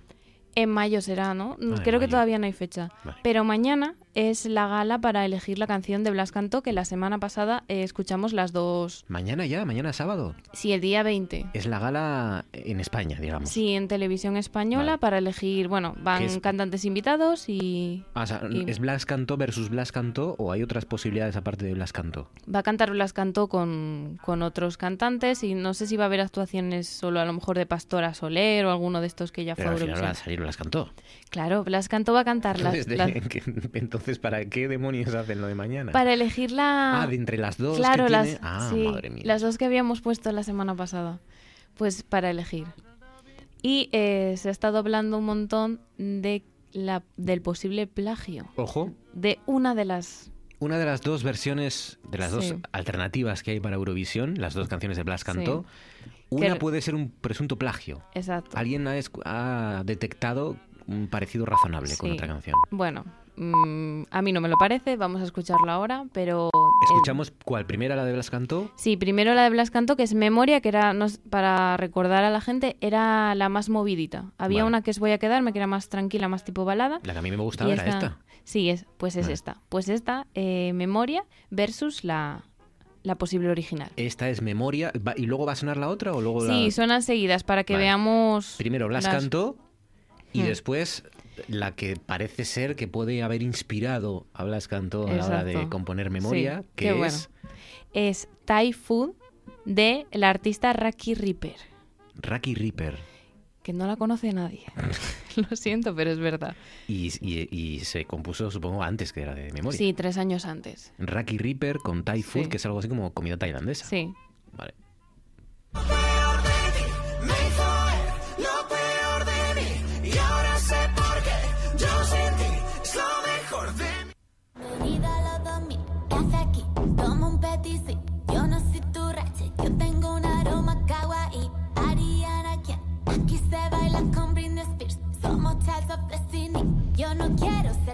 Son iguales. Ah, bueno. Otra cosa es que esto sea suficiente como para que eh, se- Pero ¿de verdad te parece tanto como mí un plagio? iguales. Vamos Sí. a escucharlo otra vez. A mí me parece iguales. Hay, eh, ya saben, hay un espacio de un Pero el ritmo a lo mejor un poco, Ya, pero... Pero, es que- pero las, las notas son las mismas y, y es la misma estructura y todo. El primero Mm. la de Blas Cantó y luego la que se compuso antes, entendemos, que la de Eh, Blas Cantó. Exacto.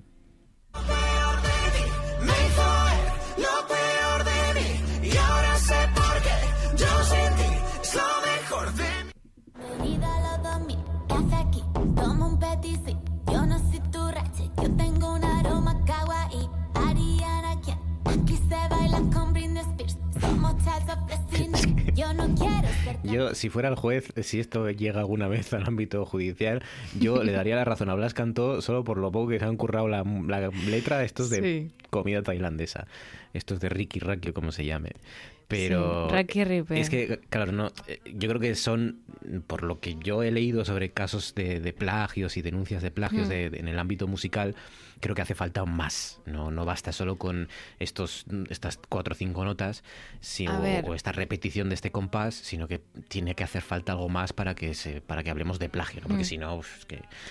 Yo creo pero, que... pero es la misma estructura y todo, y el- Sí, hasta el mismo ritmo, casi si ver, me apuras. La medol o la medolía, la melodía, sí que es verdad que se parece, pero es que tampoco me parece original la de ella. Yo No, creo que este tampoco. tipo de, de ritmo lo hemos oído en otras ocasiones, ahora no me doy cuenta, pero, Sí. pero vamos, no me parece para decir plagio. Es que ella decía que además las rimas con la i, el todo, que, O sea que era un plagio total y, y se Cuando pen- dices ella es que es la Ricky Raki esta. Sí, la, la Ricky está- Raki. Bueno, lo sacó uno y ella ahí lo vio y se hizo eco, empezó a... Dijo que, que le parecía hasta denunciable, pero después, bueno, Blas le contestó un poco altivo, que luego borró el tweet, no lo pude leer y no lo encontré, pero eh, le contestó un poco altivo y se le echaron encima a esta chica. Pero luego Blas Cantó debió de hablar con ella en privado y pusieron pues eh, un tuit en el que decían que bueno que ya lo habían arreglado y que es una maravillosa compositora y bueno y Se todo llevará- feliz y bonito. Se, va- se llevará un trocito. Estas cosas se suelen arreglar así, ¿eh? Sí, En sí, el ámbito, a talón. decir que, eh, cuando Sí. hablo de estas cosas, hablo de estas cosas cuando ya llegan a un nivel ya más importante, más relevante, no con estos dos casi mindundis de, de la A música. eh, y, y se suele arreglar con eso, con, bueno, yo te cedo, reconozco que me inspiré o que mi canción tiene muchos de, de- de- de- de los resortes que tú has utilizado Sí. y entonces pues te doy ciertos derechos de los royalties, del dinero que yo gane con esta canción, pues un porcentaje va para ti. Estas cosas se suelen eh, A solucionar ver, así. y esta chica como tampoco es que sea muy famosa. Claro, Pues, ha digo yo que le habrá habrá dicho, "Oye, pues, Pues mira, pues me bien. compensa." Venga, más cosas. Más cositas. Mira, vamos a pasar, no sé si recuerdas, eh, hace unos meses hablamos de, de la música lofi, que era música que también estaba muy de moda en el ámbito millennial y centennial, que es eh, música lofi, low fidelity, que es una, se caracteriza por ser una, una música eh, de baja calidad, que tiene fallos adrede, pero los tiene. Y suena pues un poco psicodélico y bueno, son- es un tipo de ritmo que, que gusta. Recuerdo que pusiste aquí algo que, que había como lluvia detrás, una cosa así. ¿o no? Eso es ultra lofi. Que mía. ultra lofi es, bueno, mm, cuando como si escucharas una canción en otra desde otra habitación mientras llueve, te, te genera un ambiente. Pero esta es lofi estricto, digamos, y eh, te mm, bueno, es música de baja calidad. Y hay un chico que se llama, que yo no lo conocía, se llama Sebastián Cortés. Sebastián está- Cortés. Sí, que se presentó a UT hace un, no, en, en un UT de estos últimos, no sé si en el de 2019, se presentó y eh, no, no llegó a entrar a la academia, pero parece que se empezó, que gustó, como los vídeos de los castings se suben a internet, pues parece que gustó y consiguió pues hacer, hacer canciones y creo que va a sacar un disco. Y este chico está, está, está haciendo música lofi y se está empezando pues a hablar de él, que bueno, que el hombre está un poco infravalorado, que, que tiene música nueva con ritmos nuevos, lo, lo llaman como, como si fuera un tipo de... como si él hubiera inventado el lofi. Entonces, bueno, se está hablando de este chaval y quería traeros la canción nueva que sacó, bueno, para que me digas a ver tu opinión si te gusta. El Lofi y Sebastián Cortés. Sí, que se llama eh, la canción No quiero verte. No quiero verte, esta vez lo tengo presente, pero tú solo quieres verme, pero aquí solo puedes decir que lo único que hice para ti fue quererte. Te- Sabes que que me quieras me duele, porque solo te hace que me tiemble el corazón o que se me parte en dos. Como quieres que te quiera si no me quiero ni yo? Estoy borracho por todas las cositas que dolieron tanto, por todas las veces en que me hiciste daño. Me siguen matando, pero no tenerte cerca se me hace hasta raro. Estoy llorando por todas las cositas que dolieron tanto, por todas las veces en que me hiciste daño. Chica, no logro entender qué, qué diferencia hay de la Low. Es que, es que es eso. A ver, aquí es verdad que mm, intenta jugar con sonidos como más crudos, como, como más rudimentario todo. Pero- Que sí que es verdad que no se diferencia mucho de lo que es el trap hoy en día, pero hay una ligera diferencia de, de calidad. Si te pones a escuchar, Pero que es peor calidad esto. se supone. Yo digo que hay, hay un uso de un bajo, de un bajo, de un Mm. sonido, no sé si está con sintetizador o algo así, muy Sí, bajo, bueno, eso durante es muy toda la canción que está Sí. reverberando todo el rato. Claro, ese reverb es muy, es muy típico del lofi. Ya, bueno, pero y típico también de... Bueno, no pero sé. se supone, se supone que mm, cuando creas música, ese tipo de cosas las evitas. Pero claro, en este, en este tipo de, de música no. Va a ser lo mismo, sentir que esta vez sí será bonito, pero que contigo siempre, siempre termino borracho por todas las cositas que dolieron tanto, por todas las veces en que me hiciste daño, me siguen matando, pero no tenerte cerca se me hace hasta raro, estoy llorando por todas las cositas que dolieron todas las veces en que me hiciste daño, me siguen matando, pero no tenerte cerca se me hace hasta raro, estoy Estoy loquito de la cabeza, solo porque no me dejas. Así que vete bye bye, vete bye bye, vete bye, vete bye bye. Estoy loquito de la cabeza, solo porque no me Yo no noto nada, chica. Me está frustrando muchísimo. ¿Tú notas algo, Bueno. Fabián, que y esto de peor calidad o algo? Que está filtrado los agudos, me dice. Sí. Que están filtrados mal o están filtrados. Que está hecho a propósito. Sí, sí, totalmente. Están es a los propósito. agudos. Eh, a ver, claro, yo de tecnicismos no sé, pero yo sí noto cierta... eh, esto característico del Lofi. Pues no pero bueno, que- será... Pues ¿Será a- que a lo mejor estoy más acostumbrada a Tráenos escucharlo? más ejemplos de Lofi porque yo de momento Vale. no estoy. estoy Repetiremos. Como, estoy como antes. Eh, oye, me estaba acordando ahora de una canción de, mm, de Kings of Lion que es muy parecida a la de a la de los plagios esto que estamos hablando. ¿A la de Blas? Tiene un momento así, pero estaba yo tarareando. Bueno, es, es distinta, es distinta. Es Sí. más, más compleja, bastante más compleja. Pero, Bueno, pero, pero es lo que te digo, es una melodía que Sí, a mí no ser. me parece nueva. Venga, palabras rápidamente. Palabritas, tenemos dos. Una es soy face, soja, o cara de soja. sí, sí, cara de soja, que se utiliza en internet para, mm, para describir a, a una, una cara de, de- de impresión como fingida. Cara de soja. Sí, como soy face en Vale. inglés. Y se usa para eso, para describir, pues, una. Cuando te sorprendes. mm, Por ejemplo, cuando juegas con niños, que haces. "Ah", ¿Sabes? Ese tipo de gestos que los exageras más y Vale. se notan muy fingidos. Pues eso se llama Soy soy, face. soy face. Venga, es cara de soja. ¿Y sí. la otra? Y luego son eh, mutuals, que se, que se oye muchísimo en Twitter, que es cuando, cuando dos personas eh, en general famosas eh, se siguen y se in- interactúan en, en redes sociales. Por ejemplo, quiero un mutual de Rosalía y Bad Bunny. Pues es Ah. que quieres que Rosalía y Bad Bunny se sigan y, y tengan conversaciones eh, en Twitter, bueno, para, no sé, por entretenerte. Quiero un mutual, de mutual es que, que- que empiecen a, a tener relaciones relaciones verbales o, Exacto, en conexión redes sociales, sí. Relaciones cibernéticas humanas. Y es que esto se ve muchísimo en Twitter. Quiero un mutual, yo qué sé, de Rosalía y Miley Cyrus. Pues que estén ahí hablando. Cada semana se complica esto, ¿eh? Sí, sí. Irene Madrera, un abrazo fuerte, gracias. Un abrazo, buenas noches.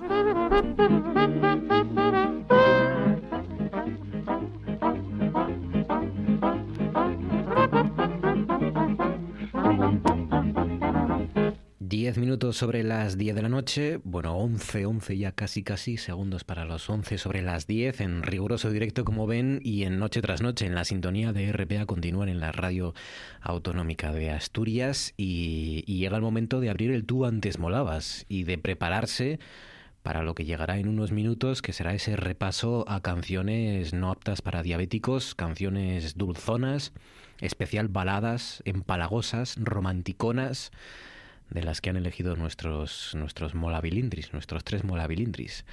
Ya hay muchas por aquí que están circulando en redes sociales, ya nos están trasladando muchas de las que ustedes consideran que son, que son así, sí, demasiado empalagosas. Eh, una de las que pusimos al principio era OBK ¿De qué me sirve llorar? La recomendaba Jesús González. Y en Twitter, Rubén mm, nos ha hecho un parecido razonable que, que es verdad, Rubén. Yo no había caído, pero dice Rubén, nadie se ha dado cuenta de que Jordi, el cantante de OBK, era Gabriel Omar Batistuta, delantero de la selección argentina. Pues, oye, sí, ¿eh? Sí, sí. Sí, un poco mejor conservado, yo creo, Jordi, el cantante de OBK. Pero sí, los dos así, melenina, robita, así, ojos claros. Sí, sí, sí. Batistu los dos muy noventeros también, ¿no, Rubén? Porque Batistuta era un delantero, creo, de, de la Fiorentina, me suena, de fútbol. Y también de los 90. O sea que, o sea que coincidieron. O sea que seguro que alguien más también ha caído en este parecido razonable. David Ortuño, buenas noches. Hola, buenas noches, Marcos. ¿Cómo estás, David Ortuño? ¿Qué tal? Pues yo estoy bien aquí preparado para el programa de hoy, que vamos a hablar de algunos cantantes eh, cursis. Y yo además eh, voy a hablar de cantantes cursis con agravantes, Con agravante de, de parentesco, con agravante de... ¿Qué tipo? de enaltecimiento de la cursilería, prevalimiento del cursilismo Uf.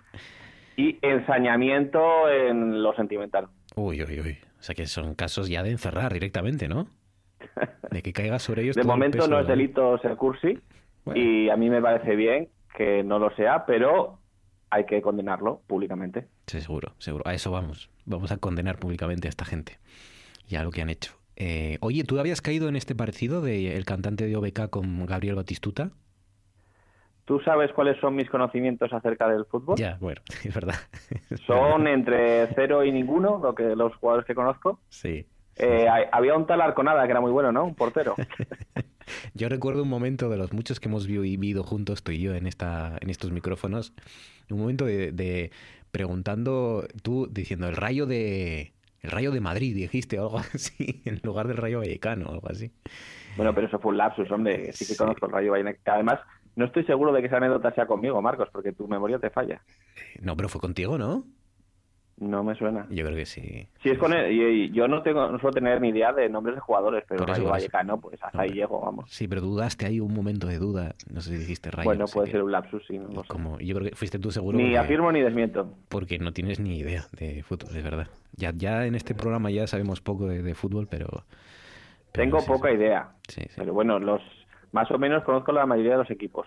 Aunque no te sabría decir ahora mismo todos los que están en primera división. Eh, el Oviedo y el Sporting me parece que no están. No, no, no. Pero estarán, ¿eh? Estarán, ya verás. Han estado, eso sí te lo puedo decir. Sí. David Baizán, buenas noches. Eh, buenas noches, Marcos. ¿Cómo estás, Baizán? ¿Qué tal? Eh, bueno, creo que, creo que ya sabes cómo estoy. ¿vale? Estás- Creo, que lo, creo que lo sabéis todos ya. O sea, de hecho, yo quería preguntarte si tenemos algún tipo de sindicato o algo en el que yo pueda denunciar estas condiciones, ¿vale? Porque no. A ver, yo o fui muy malo en otra vida o ya en la próxima, o, o- o es esta la que estoy pagando y en la próxima yo voy a reencarnarme en un actor porno multimillonario alto, ¿sabes? Sí, sí. Pero en el fondo, si aceptas eh, hablar de estos temas, Baizán, es que te va la marcha. Claro. No, no, a ver, pero a ver, hay, hay- hay un poco de lealtad de, de- de grupo. A ver, a mí si Marcos me invita, hoy vamos a hablar de fútbol, le digo, bueno, aparte de es que no me gusta, es que ¿qué quieres que diga yo? O sea, Pero- bueno, pero es que- puedo coger internet y ponerme a leer, pero vamos, no tengo ni idea. Pero es que Baizán, Baizán es un patriota del, del Molabar, Claro, de pero, sabes que te necesitan, Ortuño, sabes que te Claro, necesitan. es- si, es, si es por patriotismo hacia Molavarnia, lo entiendo. Exacto. Claro, claro. Baizán es un molabilindri de los que no se, no, no se corta, ¿no? Está, es un valiente y que va a defender Molavarnia siempre, hasta el final. Eh, y, y es verdad que si usted se está preguntando cómo está David Baizán, pues está ansioso por que empiece a sonar la buena música. Sí, será- sobre todo los cortes de Ortuño que me los mandaste y fue, vamos, de, de fantasía. La verdad es que aunque tú puedes, es posible que sufras un poco más, eh, también los demás disfrutaremos más. Oye, tengo que decir, tengo que decir, tengo que confesaros que eh, muchos de los nombres, algunos de los nombres que traéis, mi cerebro los había borrado completamente, ¿eh? Sea, había Pues dicho para una- eso estamos, Marcos. Sí, sí, una damniato memoriae, pero... sí, Pues, sí. pues ya me dirás cómo, porque yo llevo desde ayer cantando las canciones estas, que no, que no se me quitan. Carol Trancón, buenas noches. Buenas noches, Marcos. ¿Cómo estás, Carol Trancón? Pues muy bien, muy animada. Me alegro mucho. Oye, ¿te puedes creer? Estás ansiosa Sí. también porque empieza a sonar la buena música, ¿eh? ya lo sé. Sí, estáis- sí, sí, Estamos sí. todos ansiosos. ¿Te puedes creer, Carol Trancón, ¿Qué? que no he probado los paparajotes? ¿No has probado los paparajotes? Bueno, a ver, no me resulta extraño que no hayas probado los paparajotes porque no son muy conocidos a nivel nacional, pero bueno. eh, mm, pe- pero ¿y, y de dónde has sacado tú ahora los paparajotes? Pues porque lo, ¿Cómo he- te vienen a lo he leído hoy en no sé qué periódico. No sé qué, no sé qué periódico nacional, evidentemente, habla, bueno, también podríamos hablar aquí de los paparajotes, pero lo suyo es que hablen los nacionales porque hay un postre o una receta, no sé si es postre o no. Sí. Sí, postre es, Postre, ¿no? sí. De Murcia. postre. De Murcia. Postre típico de Murcia que se suele hacer sobre todo en la época del bando de la huerta. En todas las barracas eh, siempre, siempre, siempre hay, hay paparajotes para comer y que bueno, que nosotros en Murcia pues eh, no, no- nos sirve como de buenas risas para la gente que no conoce el postre. No sé si decirlo, ¿eh? Claro, no, esto es labor de servicio público. Aquí, si no lo dices tú, lo voy a decir Si yo. no hago yo el spoiler, que aunque no los he comido, yo sé de lo que vas a decir, claro. Sí, sí, aquí somos Que no hay que comerse la hoja. Exacto. No, cállate, cállate, hombre, que iba a decir que lo comierais entero, que, que hay que comerlo entero, que hay que disfrutar, hay que pegar No, no, no, no, no nos engañas. Astu- Ay, ay, es, ay. es asturianos que nos están escuchando, que supongo que serán la mayoría, no sé si todos, espero, supongo que todos no, porque alguno estará por ahí haciendo otras cosas, pero asturianos que nos escuchan, eh, si van a Murcia y les dicen que prueben un paparajote que tiene forma así como de hoja, tengan cuidado porque dentro de lo que parece una especie de rebozado, parece un cachopo, ¿no? Un cachopo pequeñito. Sí. Eh, pues dentro de lo que parece una cosa empanada hay una hoja que no se come, la hoja verde que de, de limón, supongo, ¿no? De que, Sí. pues sí, la sí, hoja es un no es- cachopo vegano murciano. hay que, hay que coger la Marcos, hoja. eso que digas que es un cachopo me parece un poco endocentrista, ¿eh? Lo comparas todo con el cachopo. Claro, es- tenía que dar para en este choque cultural tenía que dar una referencia que a todos nos viniera a la cabeza como asturianos. Entonces hay que eh, digamos que es un cachopo que tiene dentro un hueso que es la, la hoja que hay que sacar, ¿no? Hay que comérselo de fuera. Sí. Y la hoja no se Sí, come. sí, sí. Es el equivalente a cuando invitamos aquí a alguien a, a ver los peces de la fuente de Pelayo, en Gijón. ¿Esto no lo sabéis? Esto, esto Eh, se yo no. ¿No? ¿No lo bueno, ah, no sé si no sé si alguna vez me lo han hecho, pero igual me lo han hecho en circunstancias de, de- de- por la Sí, noche, claro. de fiesta, y no me acuerdo. No tengo ni idea, ahora mismo no, Bueno, no pues te sé decir. Los de Gijón. Pero ahora cuéntalo. No, no, O sea, los de, los Gijón cuéntalo. sabemos de lo que estamos Oye, hablando. Has Nada, es- contado lo del paparajote, ahora tienes que contar lo del pelayo. Nada, un, guiño, un guiño que hacemos los gijoneses como gente pues, pues muy buena anfitriona. Un, un gesto que hacemos es invitar a los visitantes a que disfruten de los peces que hay en la fuente de Pelayo. En- Sí. De la estatua de Pelayo hay una fuente, pues invitamos a la gente a que vea Sí. los peces que hay. Ya está. ¿Qué problema hay? Vale. No, no, no, ninguno, ninguno. Mañana voy a ir a verlos. Pues ya está. Eso en Oviedo también se puede hacer en la Plaza España. También, también es el equivalente, sí. y, y ahí pues se produce una, un gesto que, te- que hacemos que es muy divertido, muy divertido. Ajá. Por el verano sobre todo y estas cosas. Vale, ya, Muy ya, ya me va sonando. Muy refrescante, exacto. Ya, ya me va sonando. Ah, Creo que algún amago han intentado hacer, sí. sí, sí. Seguro, seguro. Bueno, venga, contadme cosas que queráis recomendar, eh, ver, sugerir, que habéis visto. David eh, Ortuño, empezamos por ti. ¿Qué me has visto o qué me quieres A ver, sugerir? yo he visto y he leído mm, dos eh, cosas que son complementarias. Por un lado, he leído un libro que para el público como la bilindri y friki, pues eh, seguramente puede gustarles, que es el libro Soy C3PO, la historia desde dentro de Anthony Daniels. Ah, qué guay. que bueno pues es el actor que ha interpretado a C3PO en todas las películas, es el único que ha salido en todas las películas de la saga, los nueve episodios y además en las otras dos películas, en la de Rogue One y, y en Solo, porque aparte de hacer de C3PO pues también ha hecho algún cameo de otros personajes, y entonces ha salido en todas y entonces pues cuenta sobre todo su experiencia y sus anécdotas en todas las películas. Y además yo sabía que había mucho material extra de cómics, de conciertos y de todo, pero cuenta la cantidad de cosas en las que participó, desde una versión de las películas para la radio, un disco de villancicos, presentó conciertos de Joe Williams, ha hecho de todo. Yo creo que a este hombre le ha tocado la lotería eh, eh, cuando le dijeron para hacer este papel, porque es que ha vivido, aparte de otras cosas que puede haber hecho, de ser C3PO. Claro, y además tiene una ventaja que no tienen seguramente otros muchos, aunque habrán cobrado, cobrado más, pero tienen una ventaja y es que nadie lo conoce, claro. Físicamente, ¿no? Eh, bueno, quiero decir, hay actos que ha presentado y tal donde pero- sale su cara y en el libro sale su cara. Si se da y una vuelta es una de por- las cosas que siempre Si pues, se- le da un poco de rabia y tal, lo de no ser conocido. Claro. Y la otra cosa que he visto, que es complementaria, es Bright Lights, el documental sobre Debbie Reynolds y Carrie Fisher, que se estrenó después de que murieran las dos. ¿Y qué tal está? Madre e hija. Carrie Fisher es la princesa Leia y Debbie Reynolds es su madre, que también era actriz y una gran actriz muy famosa. Y bueno, pues cuenta un poco cuando la madre ya es bastante mayor y vive las dos una al lado de la otra. Y bueno, pues cuentan un poco sus recuerdos, como la princesa Leia, ella en el mundo del cine. Y pues la verdad que es, es una película tierna y da un poco de penita porque, bueno, no llegaron a verla, a estrenarse la película. Y Debbie Reynolds, pues la verdad es que estaba ya, tenía muchas ganas, mucha ilusión porque se la ve que hace eh, galas cantando a pesar de que no tiene mucha energía física, pero tenía mucha ilusión por seguir haciendo galas cantando, pero ya eh, en el documental se ve que las fuerzas ya le empiezan a fallar eh, debido a los años. El documental y el libro Soy C3PO, la, la historia desde dentro. Anthony Daniels, que supongo que contará cuando casi se muere de calor, ¿no? Se cuece en su propio jugo en los desiertos. Hombre, claro, sí, además al principio fueron mejorando, pero el traje era muy incómodo, le hacía daño, no se podía mover casi, no podía ver por los lados. La verdad es que fue para él bastante complicado meterse en la piel de C3PO. Bueno, en la piel no, en, en la hojalata, hojalata, en la estructura. Sí, sí. Muy bien. Eh, Baizán, ¿qué has visto? ¿Qué quieres proponer, sugerir? Pues no te lo vas a creer, Marcos, pero ha pasado algo estas Uy. semanas desde la última vez. O sea, no- no, no había pasado en años. O sea, no es que no haya visto nada, he visto, pero solo he visto una cosa. Y como te dije, yo lo anticipé, sabía que era un error. Y es que salgo a tres, cuatro capítulos al día del ala oeste de la Casa Blanca. No veo nada más. Has empezado, has vuelto a ver el lado oeste de la Casa Blanca. Sí, el último día que el último día que, que- que hablamos te lo comenté que la había empezado a ver, pero había visto unos pocos capítulos nada más. Y yo te lo dije, digo, lo que pasa es que me huelo que, que, me, que me la voy a meter en vena. Pues ni así me la esperaba, que me la fuese a meter tan en vena. Pero Salgo a tres, cuatro capítulos al día. Pero no es, ¿no te resulta ya como demasiado naif?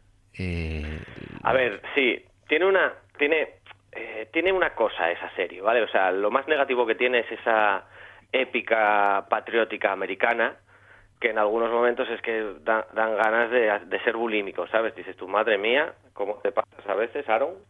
Pero es que yo creo que es, eh, ya no es que sea el único fallo, es que si no tuviese ese fallo yo la podría tener todo el día en bucle. O sea, es, es, es increíble, de verdad.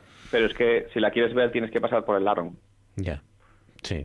Tienes que. mm, Por el lado oeste, ¿no? Tienes que, tienes que aceptar las, las premisas de, de Aaron Sorkin y plegarte un poco a lo que. Pero bueno, también te digo, o sea, antes de antes de empezar con el ala oeste de la Casa Blanca, por ejemplo, me puse dos series españolas que no sé si habéis hablado de ellas. Me imagino que de una al menos sí, porque además Ortuño es muy de, de ese tipo de series. Que Una es eh, 30 monedas y otra es el CIF. De 30 monedas hemos hablado. ¿Y de cuál de las dos soy yo? Es de 30 monedas, ¿no? Sí, Ah, vale. No, es que las he empezado a ver las dos. Eh, lo que pasa que 30 monedas la vi, me gustó bastante y el CIS me pareció insoportable. Pues a mí me pasó me pasó lo contrario, pero además con yo no esperaba nada del CIF y la puse y me sorprendió muy para bien y no y me esperaba mucho de 30 monedas y me decepcionó terriblemente. Madre mía, pero si yo del Cid, eh, David, he, escuchado cosas como, vamos, pero que, que era lo peor que le había pasado a este país desde, no sé, desde Pues- la guerra de Cuba. A ver, eh, por ejemplo, el trabajo de los actores eh, no es especialmente bueno, pero Ese el CIS guion de está... la radio que va como de polidías de los 80, es que es Sí, eso, eso- eso- a ver, sí, no, no, no acertaron, yo creo que no acertaron con, con el actor, o por lo menos con, con la estética y con la actitud de- del actor. protagonista. Sí, pues no acertaron. Lo que pasa que querían aprovechar el tirón de un personaje de la casa de papel y demás, vale. Pero el guion, a mí el guion me sorprendió muy, muy, muy para bien. O sea, está bien escrito, tiene buen ritmo, aprovecha muy bien todos, todos los recovecos de, de, de- de las mafias políticas de la corte y demás. Eh, Eso me sorprendió muy para bien. Y es que a mí en gran medida, si me das un buen guion, a mí ya me, ya me enganchas el 50%. Las, la- tenemos a veces un poco de complejo, yo creo, todavía en España con las películas históricas que necesitamos meter a como mucha gente, mucho ejército, mucho, mm, mucho efecto así de ordenador, ¿no? Para que parezca que hay mucha gente en esas batallas campales y estas cosas, y, y no necesariamente, ¿no? Por ahí obras eh, artísticas y, y audiovisuales muy dignas eh, en las que no hay tanta épica, ¿no? Yo qué sé, salvando las enormes distancias, eh, Juego de Tronos, las temporadas en las que no hay batalla para mí son las mejores, ¿no? Y, y- y no hay esos grandes despliegues, ¿no? De, de castillos, de grandes luchas. Yo solo vi un capítulo del CIF, porque no aguanté más, pero creo que hay batallas en no sé si el tercer o cuarto capítulo, pero en el primero no, no hay grandes despliegues de gente. Y lo que pasa es que, claro, si te falla el reparto y en el primer capítulo y es tan, tan, tan poco acertado, pues es que es muy difícil seguir viendo la serie para mí. Bueno, tenemos ahí, eh, tenemos Indiana Jones 5, que se ha empezado a rodar, he leído esta semana. Perdona, Indiana Jones 4. Indiana, exacto, perdón. Indiana Jones 4, efectivamente. Ah, vale. Efectivamente. Es que siempre confundo ese, ese proyecto que se iba a hacer de, de la cuarta parte de Indiana Jones. De Salía que- volando en una nevera, no sé qué, pero eso no se hizo. Eso al final no se hizo porque, porque lo desecharon, efectivamente. Una, lo de la nevera y todo aquello era una. Pues a mí me cobraron siete pavos, ¿eh? Pues, pues reclama, ¿eh? Te digo, Vale. reclámalos porque, porque esto es anticonstitucional, ya te, ya te aviso. Y están rodando la siguiente de Indiana Jones, La Fuente de la Eterna Juventud, creo que se llama, algo así. Y me da un poco de miedito, bueno, aparte de por porque no hace falta, es necesaria una versión, una nueva de Indiana Jones, yo creo que no, pero porque van a rejuvenecer a Harrison Ford. Con esto del CGI, creo que se llama, algo así.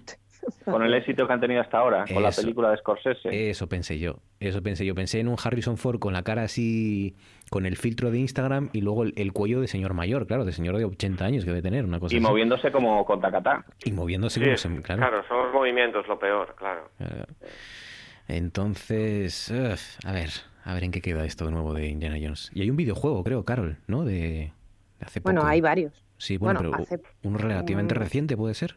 Bueno, de relativamente no lo sé. Creo que ya tiene que tener unos cinco años o cosas así. Y el Ah. último que salió. Y la tumba Pero no del- tuvo mucha. Indiana Jones y la tumba del emperador, puede ser.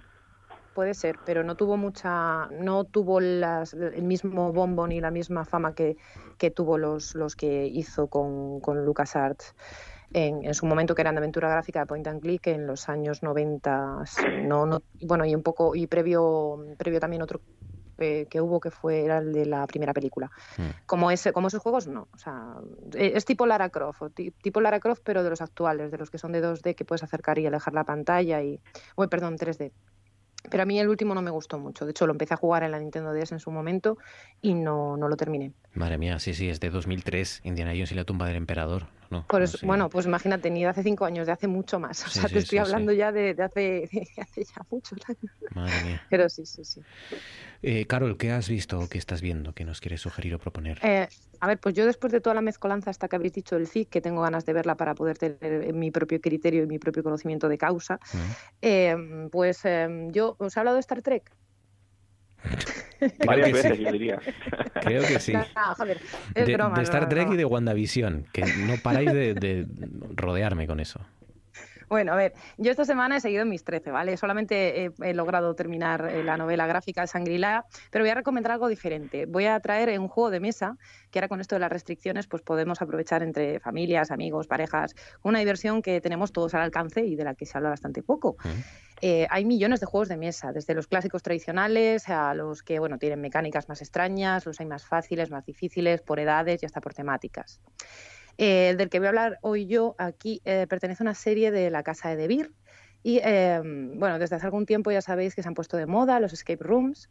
Para que el que no lo sepa, pues eh, consiste en, en intentar escapar de una habitación o un habitáculo en el cual pues entras tú con un grupo de amigos o, o solo eh, y que tienes que salir de ahí pues en un tiempo determinado porque empiezan a pasar una serie de cosas en las cuales al final pues siempre acaba todo mal. Y para salir de la habitación, pues tienes que resolver una serie de enigmas o pasar una serie de pruebas, etcétera. Entonces, pues son unas cajitas de escape room bastante divertidas e interesantes. Yo tengo dos. Eh, los juegos en concreto pertenecen a una serie que se llama eh, Ex-Exit, el juego, y hay creo que 13 o 14 diferentes y además con diferentes niveles, o sea, es decir, nivel avanzado, experto, fácil, normal, etcétera. Además, cada uno de ellos está ambientado en diferentes lugares, un barco encantado, un museo, una mansión. Yo en concreto eh, tengo dos, uno que es, una, eh, que es la cabaña abandonada de nivel avanzado y otro que tengo pendiente que todavía no he jugado que es la tumba del faraón de nivel experto. Dentro de los juegos, pues nos encontramos con un montón de útiles, ¿no? Cartas, discos, libretos y varias cosas para ir resolviendo el problema que se plantea al principio, ¿no? Y de cómo habéis llegado ahí, y cómo, cómo conseguir salir, etcétera. Son divertidos, ¿eh? son, son muy entretenidos, son a partir de 12 años, eh, para un, de uno o cuatro jugadores, tienen una duración de alrededor de eh, pues 45 minutos, una hora y media o tres horas, depende de... de- Pero, po- por, ejemplo, que yo nunca he sabido qué virtudes Mm. tiene que tener alguien para ser bueno en, lo- en los escape room. Por ejemplo, si es de, de faraones y del antiguo Egipto, tienes que saber cosas del antiguo Egipto. Pues mira, realmente no, porque da igual que tengas inteligencia cristalizada o inteligencia fluida, o sea, da lo mismo. Que O hagas, sea, un, es decir, que hagas un butrón para salir de allí. A ver, tú puedes también tener muchos conocimientos por haber visto muchas películas, por tener, puedes salir de ahí a partir de, de relaciones que tú hagas, de conocimientos que tengas o también de la perspicacia que tú puedas tener y de la, de la capacidad lógica, de la capacidad de resolución que tú puedas tener. O sea, realmente mola porque eh, tú piensas a lo mejor que no eres capaz de hacerlo, pero dentro de cuando estás jugando y cuando estás haciendo el juego, de repente empiezas a descubrir eh, habilidades que creías tú que no, que no podías tener o que no alcanzabas y que de repente pues salen y, y te, y te haces un aplauso a ti mismo. O sea, es, es muy divertido y además el juego, los juegos, a ver, rondan unos 15 euros, pero bueno, se puede cenar mientras juegas, comer, tomar el vermú, el aperitivo, escuchar música, o sea, está, está muy bien y es muy divertido y... O sea, para es- organizar escape room en tu casa, ¿no? Desde tu habitación, por ejemplo. Eh, Sí, sí, pero es que, bueno, eh, realmente mm, depende también de, de la ambientación que tú le quieras poner. Puedes jugar al juego sentado, simplemente leyéndolo y haciendo y resolviendo los enigmas, o también luego ya te puedes poner música de fondo, ponerte también a lo mejor, pues, eh, ya si quieres rizar el rizo, pues incluso vestirte para la ocasión o hacer tú una especie como interpretación, lo que sea. Pero bueno, sirven como una llave, una puerta para poder tener tú una propia escape room en casa sin necesidad de crearla desde el principio y tener ahí la base. Y es muy divertido, la verdad es que... ¿Cómo se llama la marca, dices? Repítenos. eh, bueno, son de la casa de Beer y eh, son... De Beer. eh, sí, la- esa es la, digamos, la, la, la que fabrica el juego, ¿no? Pero la serie se llama Exit. Exit. Exit. Y los podéis, lo- sí, los podéis encontrar en cualquier tienda de, de- de juegos, de, Muy bien. de rol, merchandising o incluso en, en donde se jugueterías. 33 sobre las 10.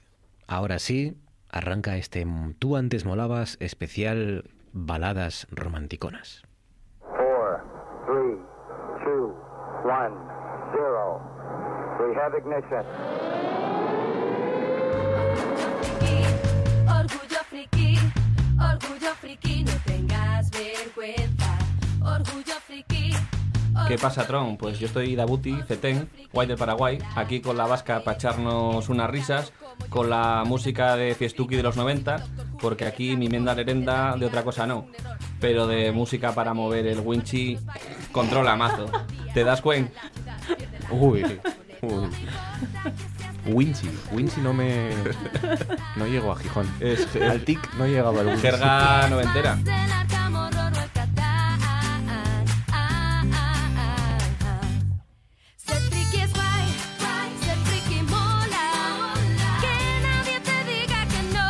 Noticias del mundo se llamaba. Ah, que vale, sí. Roldán fue entregado por extraterrestres, por ejemplo, una de las noticias que te daba en aquellos años. El niño murciélago es feliz. Esa, el Vale. Todos sus dedos son pulgares. Pues prepárense, prepárense, tengan a mano, no sé, agua, no sé qué, qué puede contrarrestar los efectos de- del dulzor, pero vamos allá, David Baizán, primera elección de esta noche. Eh, a ver, eh, mis tres elecciones, eh, bueno, en estos dos años estamos viendo, mucha gente defiende que el 2020 y lo que va de 2021 son los peores años que se recuerdan. Pues yo quiero irme un poco más atrás, a los años 2000 y 2001, mis tres canciones son de esos años, y yo quiero proponer los años 2000 y 2001 como años todavía peores, ¿vale? Y para ello la primera canción es una canción de Chayanne que se titula Yo te amo, que como digo es del año 2000. 2000. Y la canción es Chayanne, Chayanne, que fue aquel señor que se hizo famoso mm, con country, ¿no? ¿Era este? o- Eh, sí, ch- señores ahora, de aquella era un, un mozo, pero vamos, un No, mozo ca- de los mozos buenos. Con el country no, era, era, sí, era un mozo guapísimo, ¿no? Una sonrisa, sí, Sí, era sí. todo dientes este hombre. Un morenazo, yo, yo perenne. Una sonrisa yo perenne. todavía sí. lo miro ahora y tiemblo, chaval, madre mía. ¿Sientes cosas? Palabras simples y comunes yo te extraño.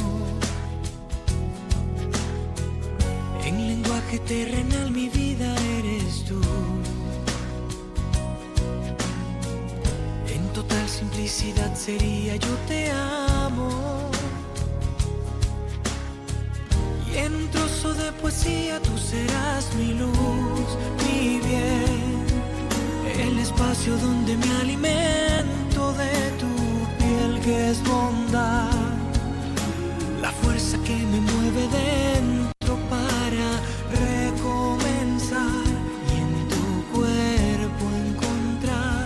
que yo es que en estos años, que fueron años muy confusos para mí, eh, yo confundía a Chayanne con Coyote Dax. Eh, bueno, pues eso es grave, ¿eh?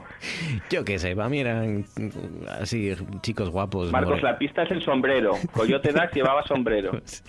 No, pero, pero eh, es un poco grave porque, madre mía, entre ya la música, ellos...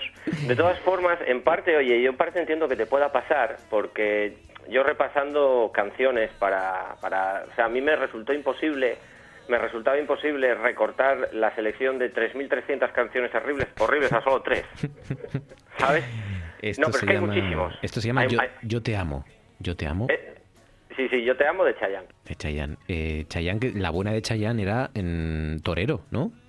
Sí. Eh, La más famosa, quiere decir, Eso, ¿no? eso, la más famosa. Vale. Vamos a ver. Bueno, no lo sé. A mí me gustaba una que era Bueno, no me acuerdo cómo se, cómo se titula, bueno, me gustaba. Sí, bueno, de aquella sí, yo era un chavalete y de aquella escuchaba estas cosillas de cuando en cuando. Sí, sí, claro que sí. No es solo Fue el Mike boom de. Chayanne en España. No, David Baizán no, es- no escuchaba solo Mike Oldfield, también tenía su ladito Chayanne, su ratito Chayanne. ¿no? De cuando en cuando sí, hombre. De cuando en cuando. sí. A ver, si salías lo tenías que escuchar, si salías por los Eso. No, bares, digo, en esa época yo creo que todos éramos jovenzuelos y lo tenías que escuchar porque lo ponían en, en todos los sitios, salvo en no algún sitio concreto. Y Que, ya no que es al- solo rock o solo otra cosa. Ya, ya no es saliendo, es que a finales de los 90, principios de los 2000, la mayor parte de la música que escuchábamos la escuchábamos a la fuerza, en la Sí, radio, en videoclips, o sea Exacto, que exacto. era diferente. Y la canción que ya me acordé es la de eh, Dejaría todo. Dejaría Que estuve, a todo. punto de, estuve a punto de seleccionarla, sí, porque es la de Dejaría todo, mi credo, mi pasado, mi religión, Ah, que por cierto, eh, ayer me pareció muy turbio darme cuenta que me sé todas las, can- todas las letras de todas estas canciones. Chayanne, yo te amo eh, o dejaría todo. Ustedes eh, elijan. David Baiz, eh, Ortuño, tu turno. ¿Cuál es tu primera elección? Ortuño. Bueno, pues ante el problema que se le presentó a David Baizán, a mí también se me presentó, Claro.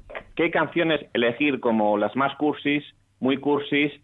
Pues, eh, señoría Marcos, eh, señores de la audiencia del jurado, yo he elegido algunas canciones con agravantes, con enaltecimiento de la cursilería, con ensañamiento, con alevosía y sobre todo el agravante más importante y por lo que creo que estas canciones que yo traigo son las más cursis y las que tienen más delito porque presentan prevalimiento. Uah, qué horror. El autor o sujetos del, del delito de cursilería se han aprovechado de su situación o posición ventajosa para ser cursis. Yo traigo actores que salieron en series de televisión de éxito que después intentaron triunfar en la música valiéndose de su fama, de su aparición en esas series, que la gente vimos inocentemente esas series y nos intentaron meter sus temas cursis después. Madre mía. Ese fue el caso de Juanjo Artero y José Luis Fernández, que sin ningún tipo de miramiento cantaron la canción Sueños de invierno del disco Amor de verano 1982 después de salir en Verano Azul.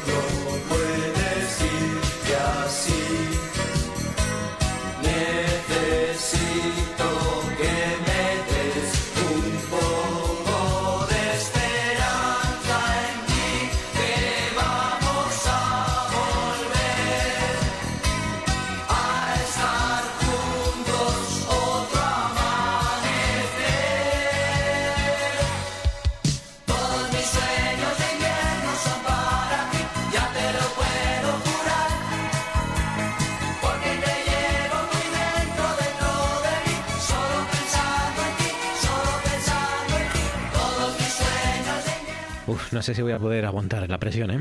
Eh, Y su- Marcos, ¿sabes Sí. eh, quién estaba detrás de todo esto? De este disco, Amor de Verano, que ya el título, vamos, no se puede uno aprovechar más de la fama de Verano Azul. Sueños de invierno es porque después del verano, los sueños de invierno es seguir juntos. Todos los temas hacen referencia a la serie. Está el final del verano, está el viejo pescador. Bueno, una manera de aprovecharse, un prevalimiento espantoso. ¿Y sabes quién estaba detrás de todo esto? ¿Sabes quién fueron los inductores de todo esto, Marcos? Sorpréndenos. Manuel de la Calva y Ramón Arcusa, también conocido, también conocidos los dos, como el dúo dinámico. El dúo dinámico. Estaban detrás de esto, haciendo las canciones, promocionándoles, produciéndoles. Sí, Ba- sí, sí. Baizán, Baizán está silbando la canción. Baizán ya la Sí. está bailando. Baizán ahora se No, no, la ducha a ponerse estaba- la la- las canciones. Baizán ha, salido, haciendo- Baizán ha salido al balcón a, a cantar esto. Ya. No, no, estaba haciendo otra cosa, estaba haciendo otra cosa, sí, sí, pero sí estaba silbando, ¿eh? Pero me, me olvidé por completo. Pero vamos a ver, eh, o sea, están detrás de, de- de todo. en- son los grandes manipuladores. O sea, el George Soros de español son lo- el dúo dinámico. Sí, porque el dúo dinámico eh, no han tenido una carrera inter- ininterrumpida cantando como el dúo dinámico. En esta época yo creo que ellos como pareja artística no estaban funcionando, se dedicaban por la sombra a producir y luego tuvieron a finales de los 80 una vuelta con sacando un nuevo disco en el que se incluía el tema Resistiré, que después se hizo muy famoso. Pancho y Javi, Sueños de invierno del disco que curioso Amor de verano. Dices dúo dinámico, Carol, primera elección. Pues sí, y yo para, para traer un poco de equilibrio a la contra de Ortuño Beizán, ¿vale? Alzo una bandera mm, por canciones respetables del ámbito cursi, ¿vale? Y la primera lección que traigo, hablando del dúo dinámico, eh, pues es una del dúo dinámico, sí señor. Y eh, traigo... traigo... Eh, es- eh, a ver, eh, eh, eh, eh, sí, bueno, dentro de las que habéis puesto vosotros, ¿vale? O sea, mm, dentro de las que habéis elegido vosotros, son algo más respetables, para traer un poquito de equilibrio a este, a este despropósito. Em, pues he traído la canción de Esos Ojitos eh, Negros, de, de- de, como bien habéis dicho, el dúo dinámico, ¿vale? De Manuel de la Calva y Ramón Arcusa. Y vamos a, vamos a escuchar la canción y ahora hablamos de ella. Esa mirada extraña que me turbaba. Esas palabras tuyas maravillosas, esos besos robados y tantas cosas. ¿Quién te separó de mí? ¿Quién me robó tu querer? Lo que yo lloré por ti, nunca lo vas a saber. Perdona, me tenían fascinados los arreglos de esta canción. ¿Hay carraca sí, sí, ahí? sí, además. ¿Es, es carraca Sí, eso? Y además, es, es parte de copla también, entre balada, copla, o sea, es, es- es impresionante. Y, y además todos hemos crecido con estas canciones. Bueno, no me podéis bueno, todos, todos, bueno, eh, Eh, sí, o sea, sí, porque además, si no lo habéis escuchado, habéis visto mm, reposiciones de películas, de musicales, del dúo dinámico que nos las metían por los ojos en, ba- en, en cine barrio y en un montón de sitios. esos ojitos negros del dúo dinámico. Yo estaré triste,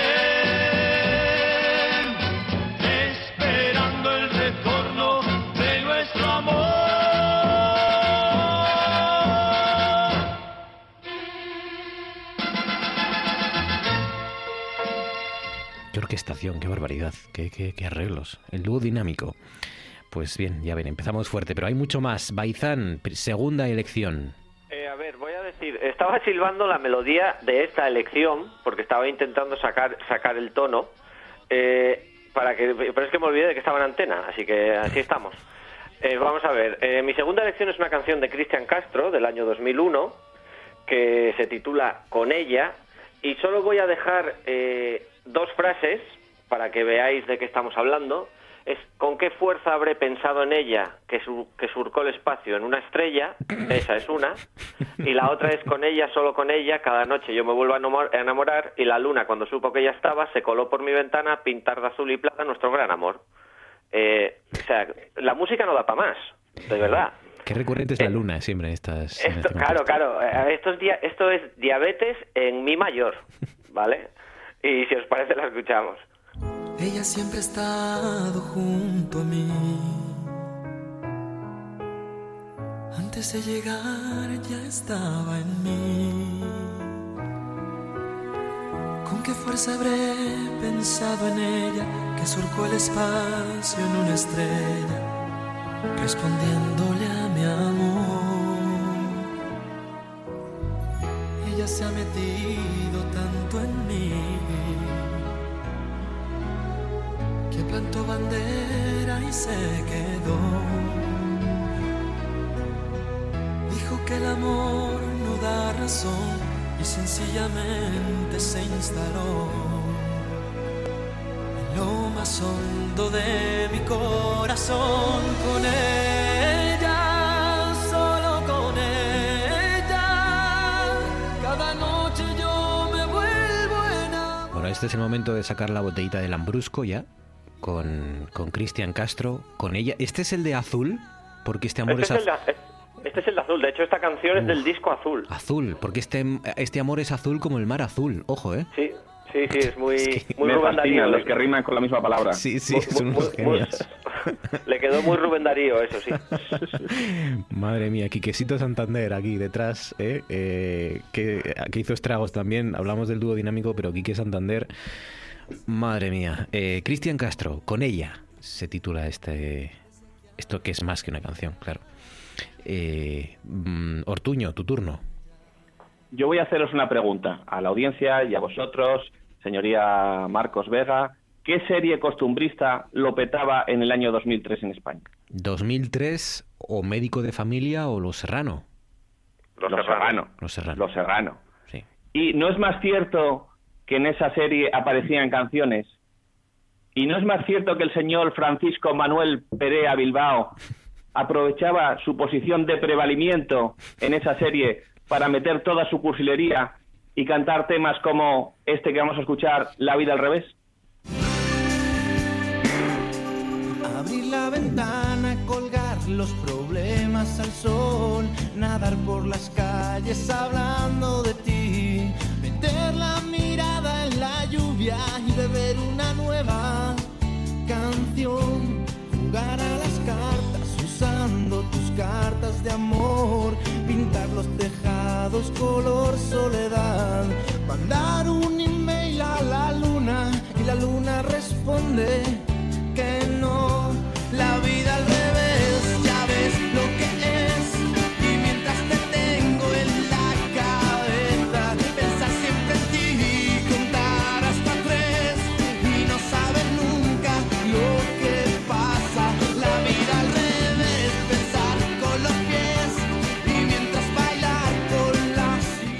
a pintar los tejados color soledad.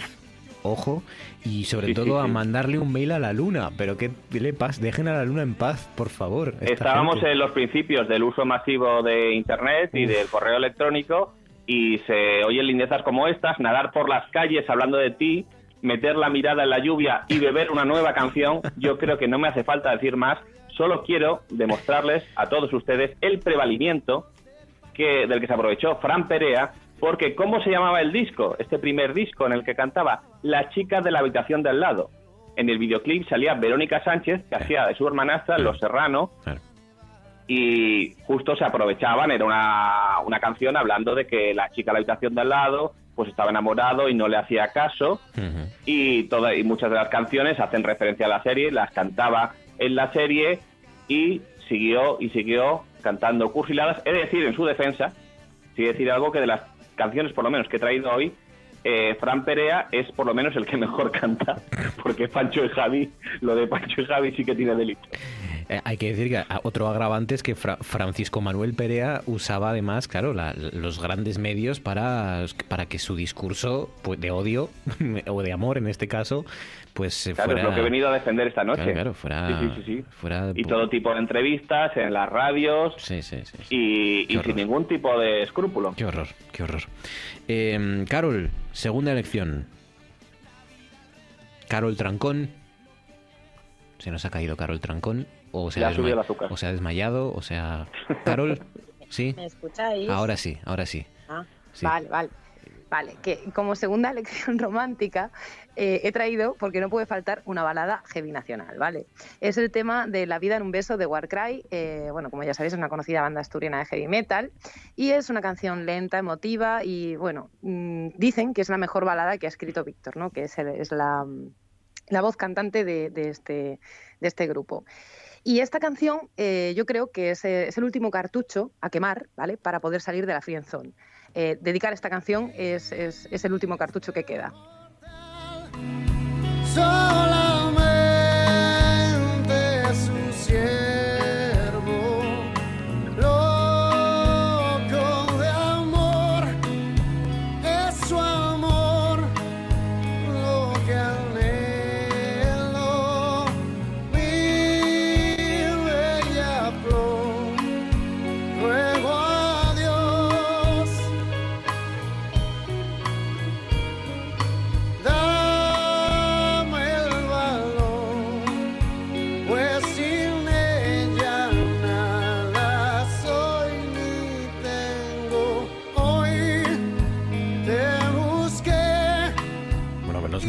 mal. Un poquito de, de oxígeno, ¿no? En esta, en esta noche dura con Warcry, seguramente una de las bandas asturianas más, más importantes que hay en España. Sí, y esta canción es preciosa. La verdad es que esta canción es muy bonita. La vida en un beso, de Warcry.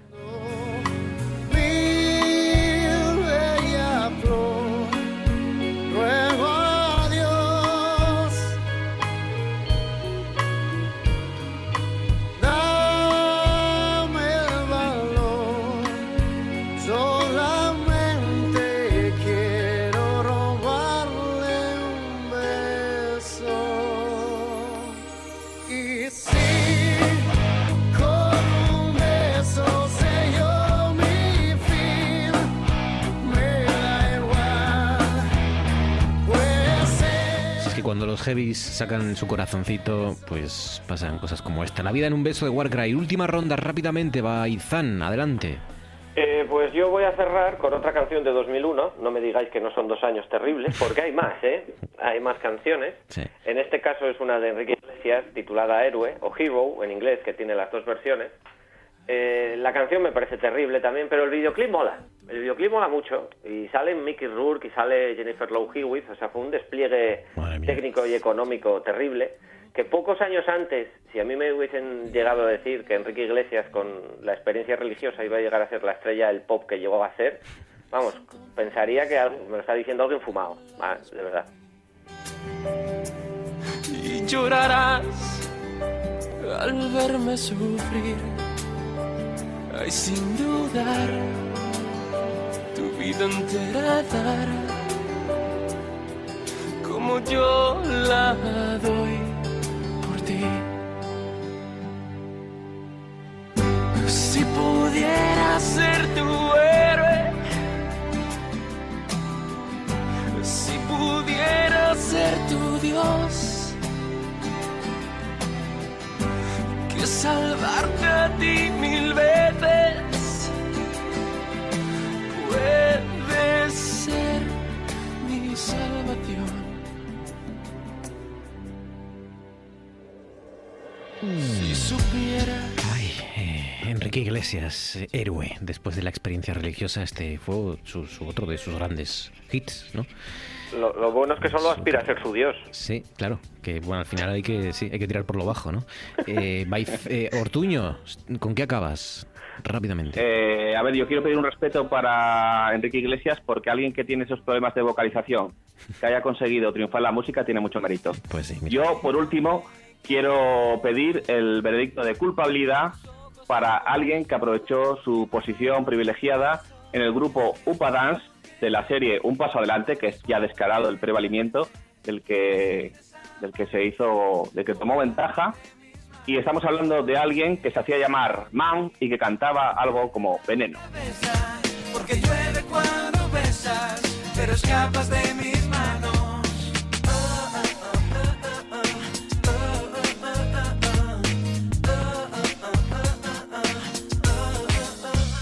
Perdido como un niño que llora sin poder salir del bosque de tu vida. No le encuentro salida, atado por manos y pies, sediento y aturdido. Mi boca se muere de sed, si de tus labios no ha bebido.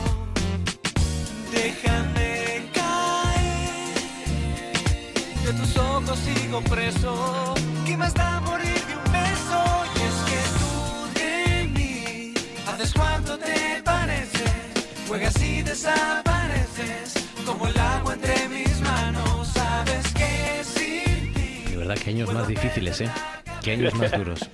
Mam. Y yo creo que merece un, un agravante también, como agravante por un poco de vergoncilla ajena, el, se hacía llamar Mam, este hombre. Se llama Miguel Ángel Muñoz y todo orgulloso firmaba, después hizo un disco que ponía Mam. Sí, como si fuera un rapero mm, estadounidense, pero aquí era Miguel Ángel Muñoz eh, al final. Veneno de Mam. Carol, tu turno para cerrar esto por todo lo alto. A ver, pues yo traigo eh, una canción que tiene una sensibilidad tremenda, eh, que habla del mal de amores de un modo enternecedor, eh, que nos estremecen, y traigo un fragmento que pertenece a una impecable y magnífica actuación en directo que ofreció el año pasado el tenor Juan Diego Flores de Cucurrucucú Paloma.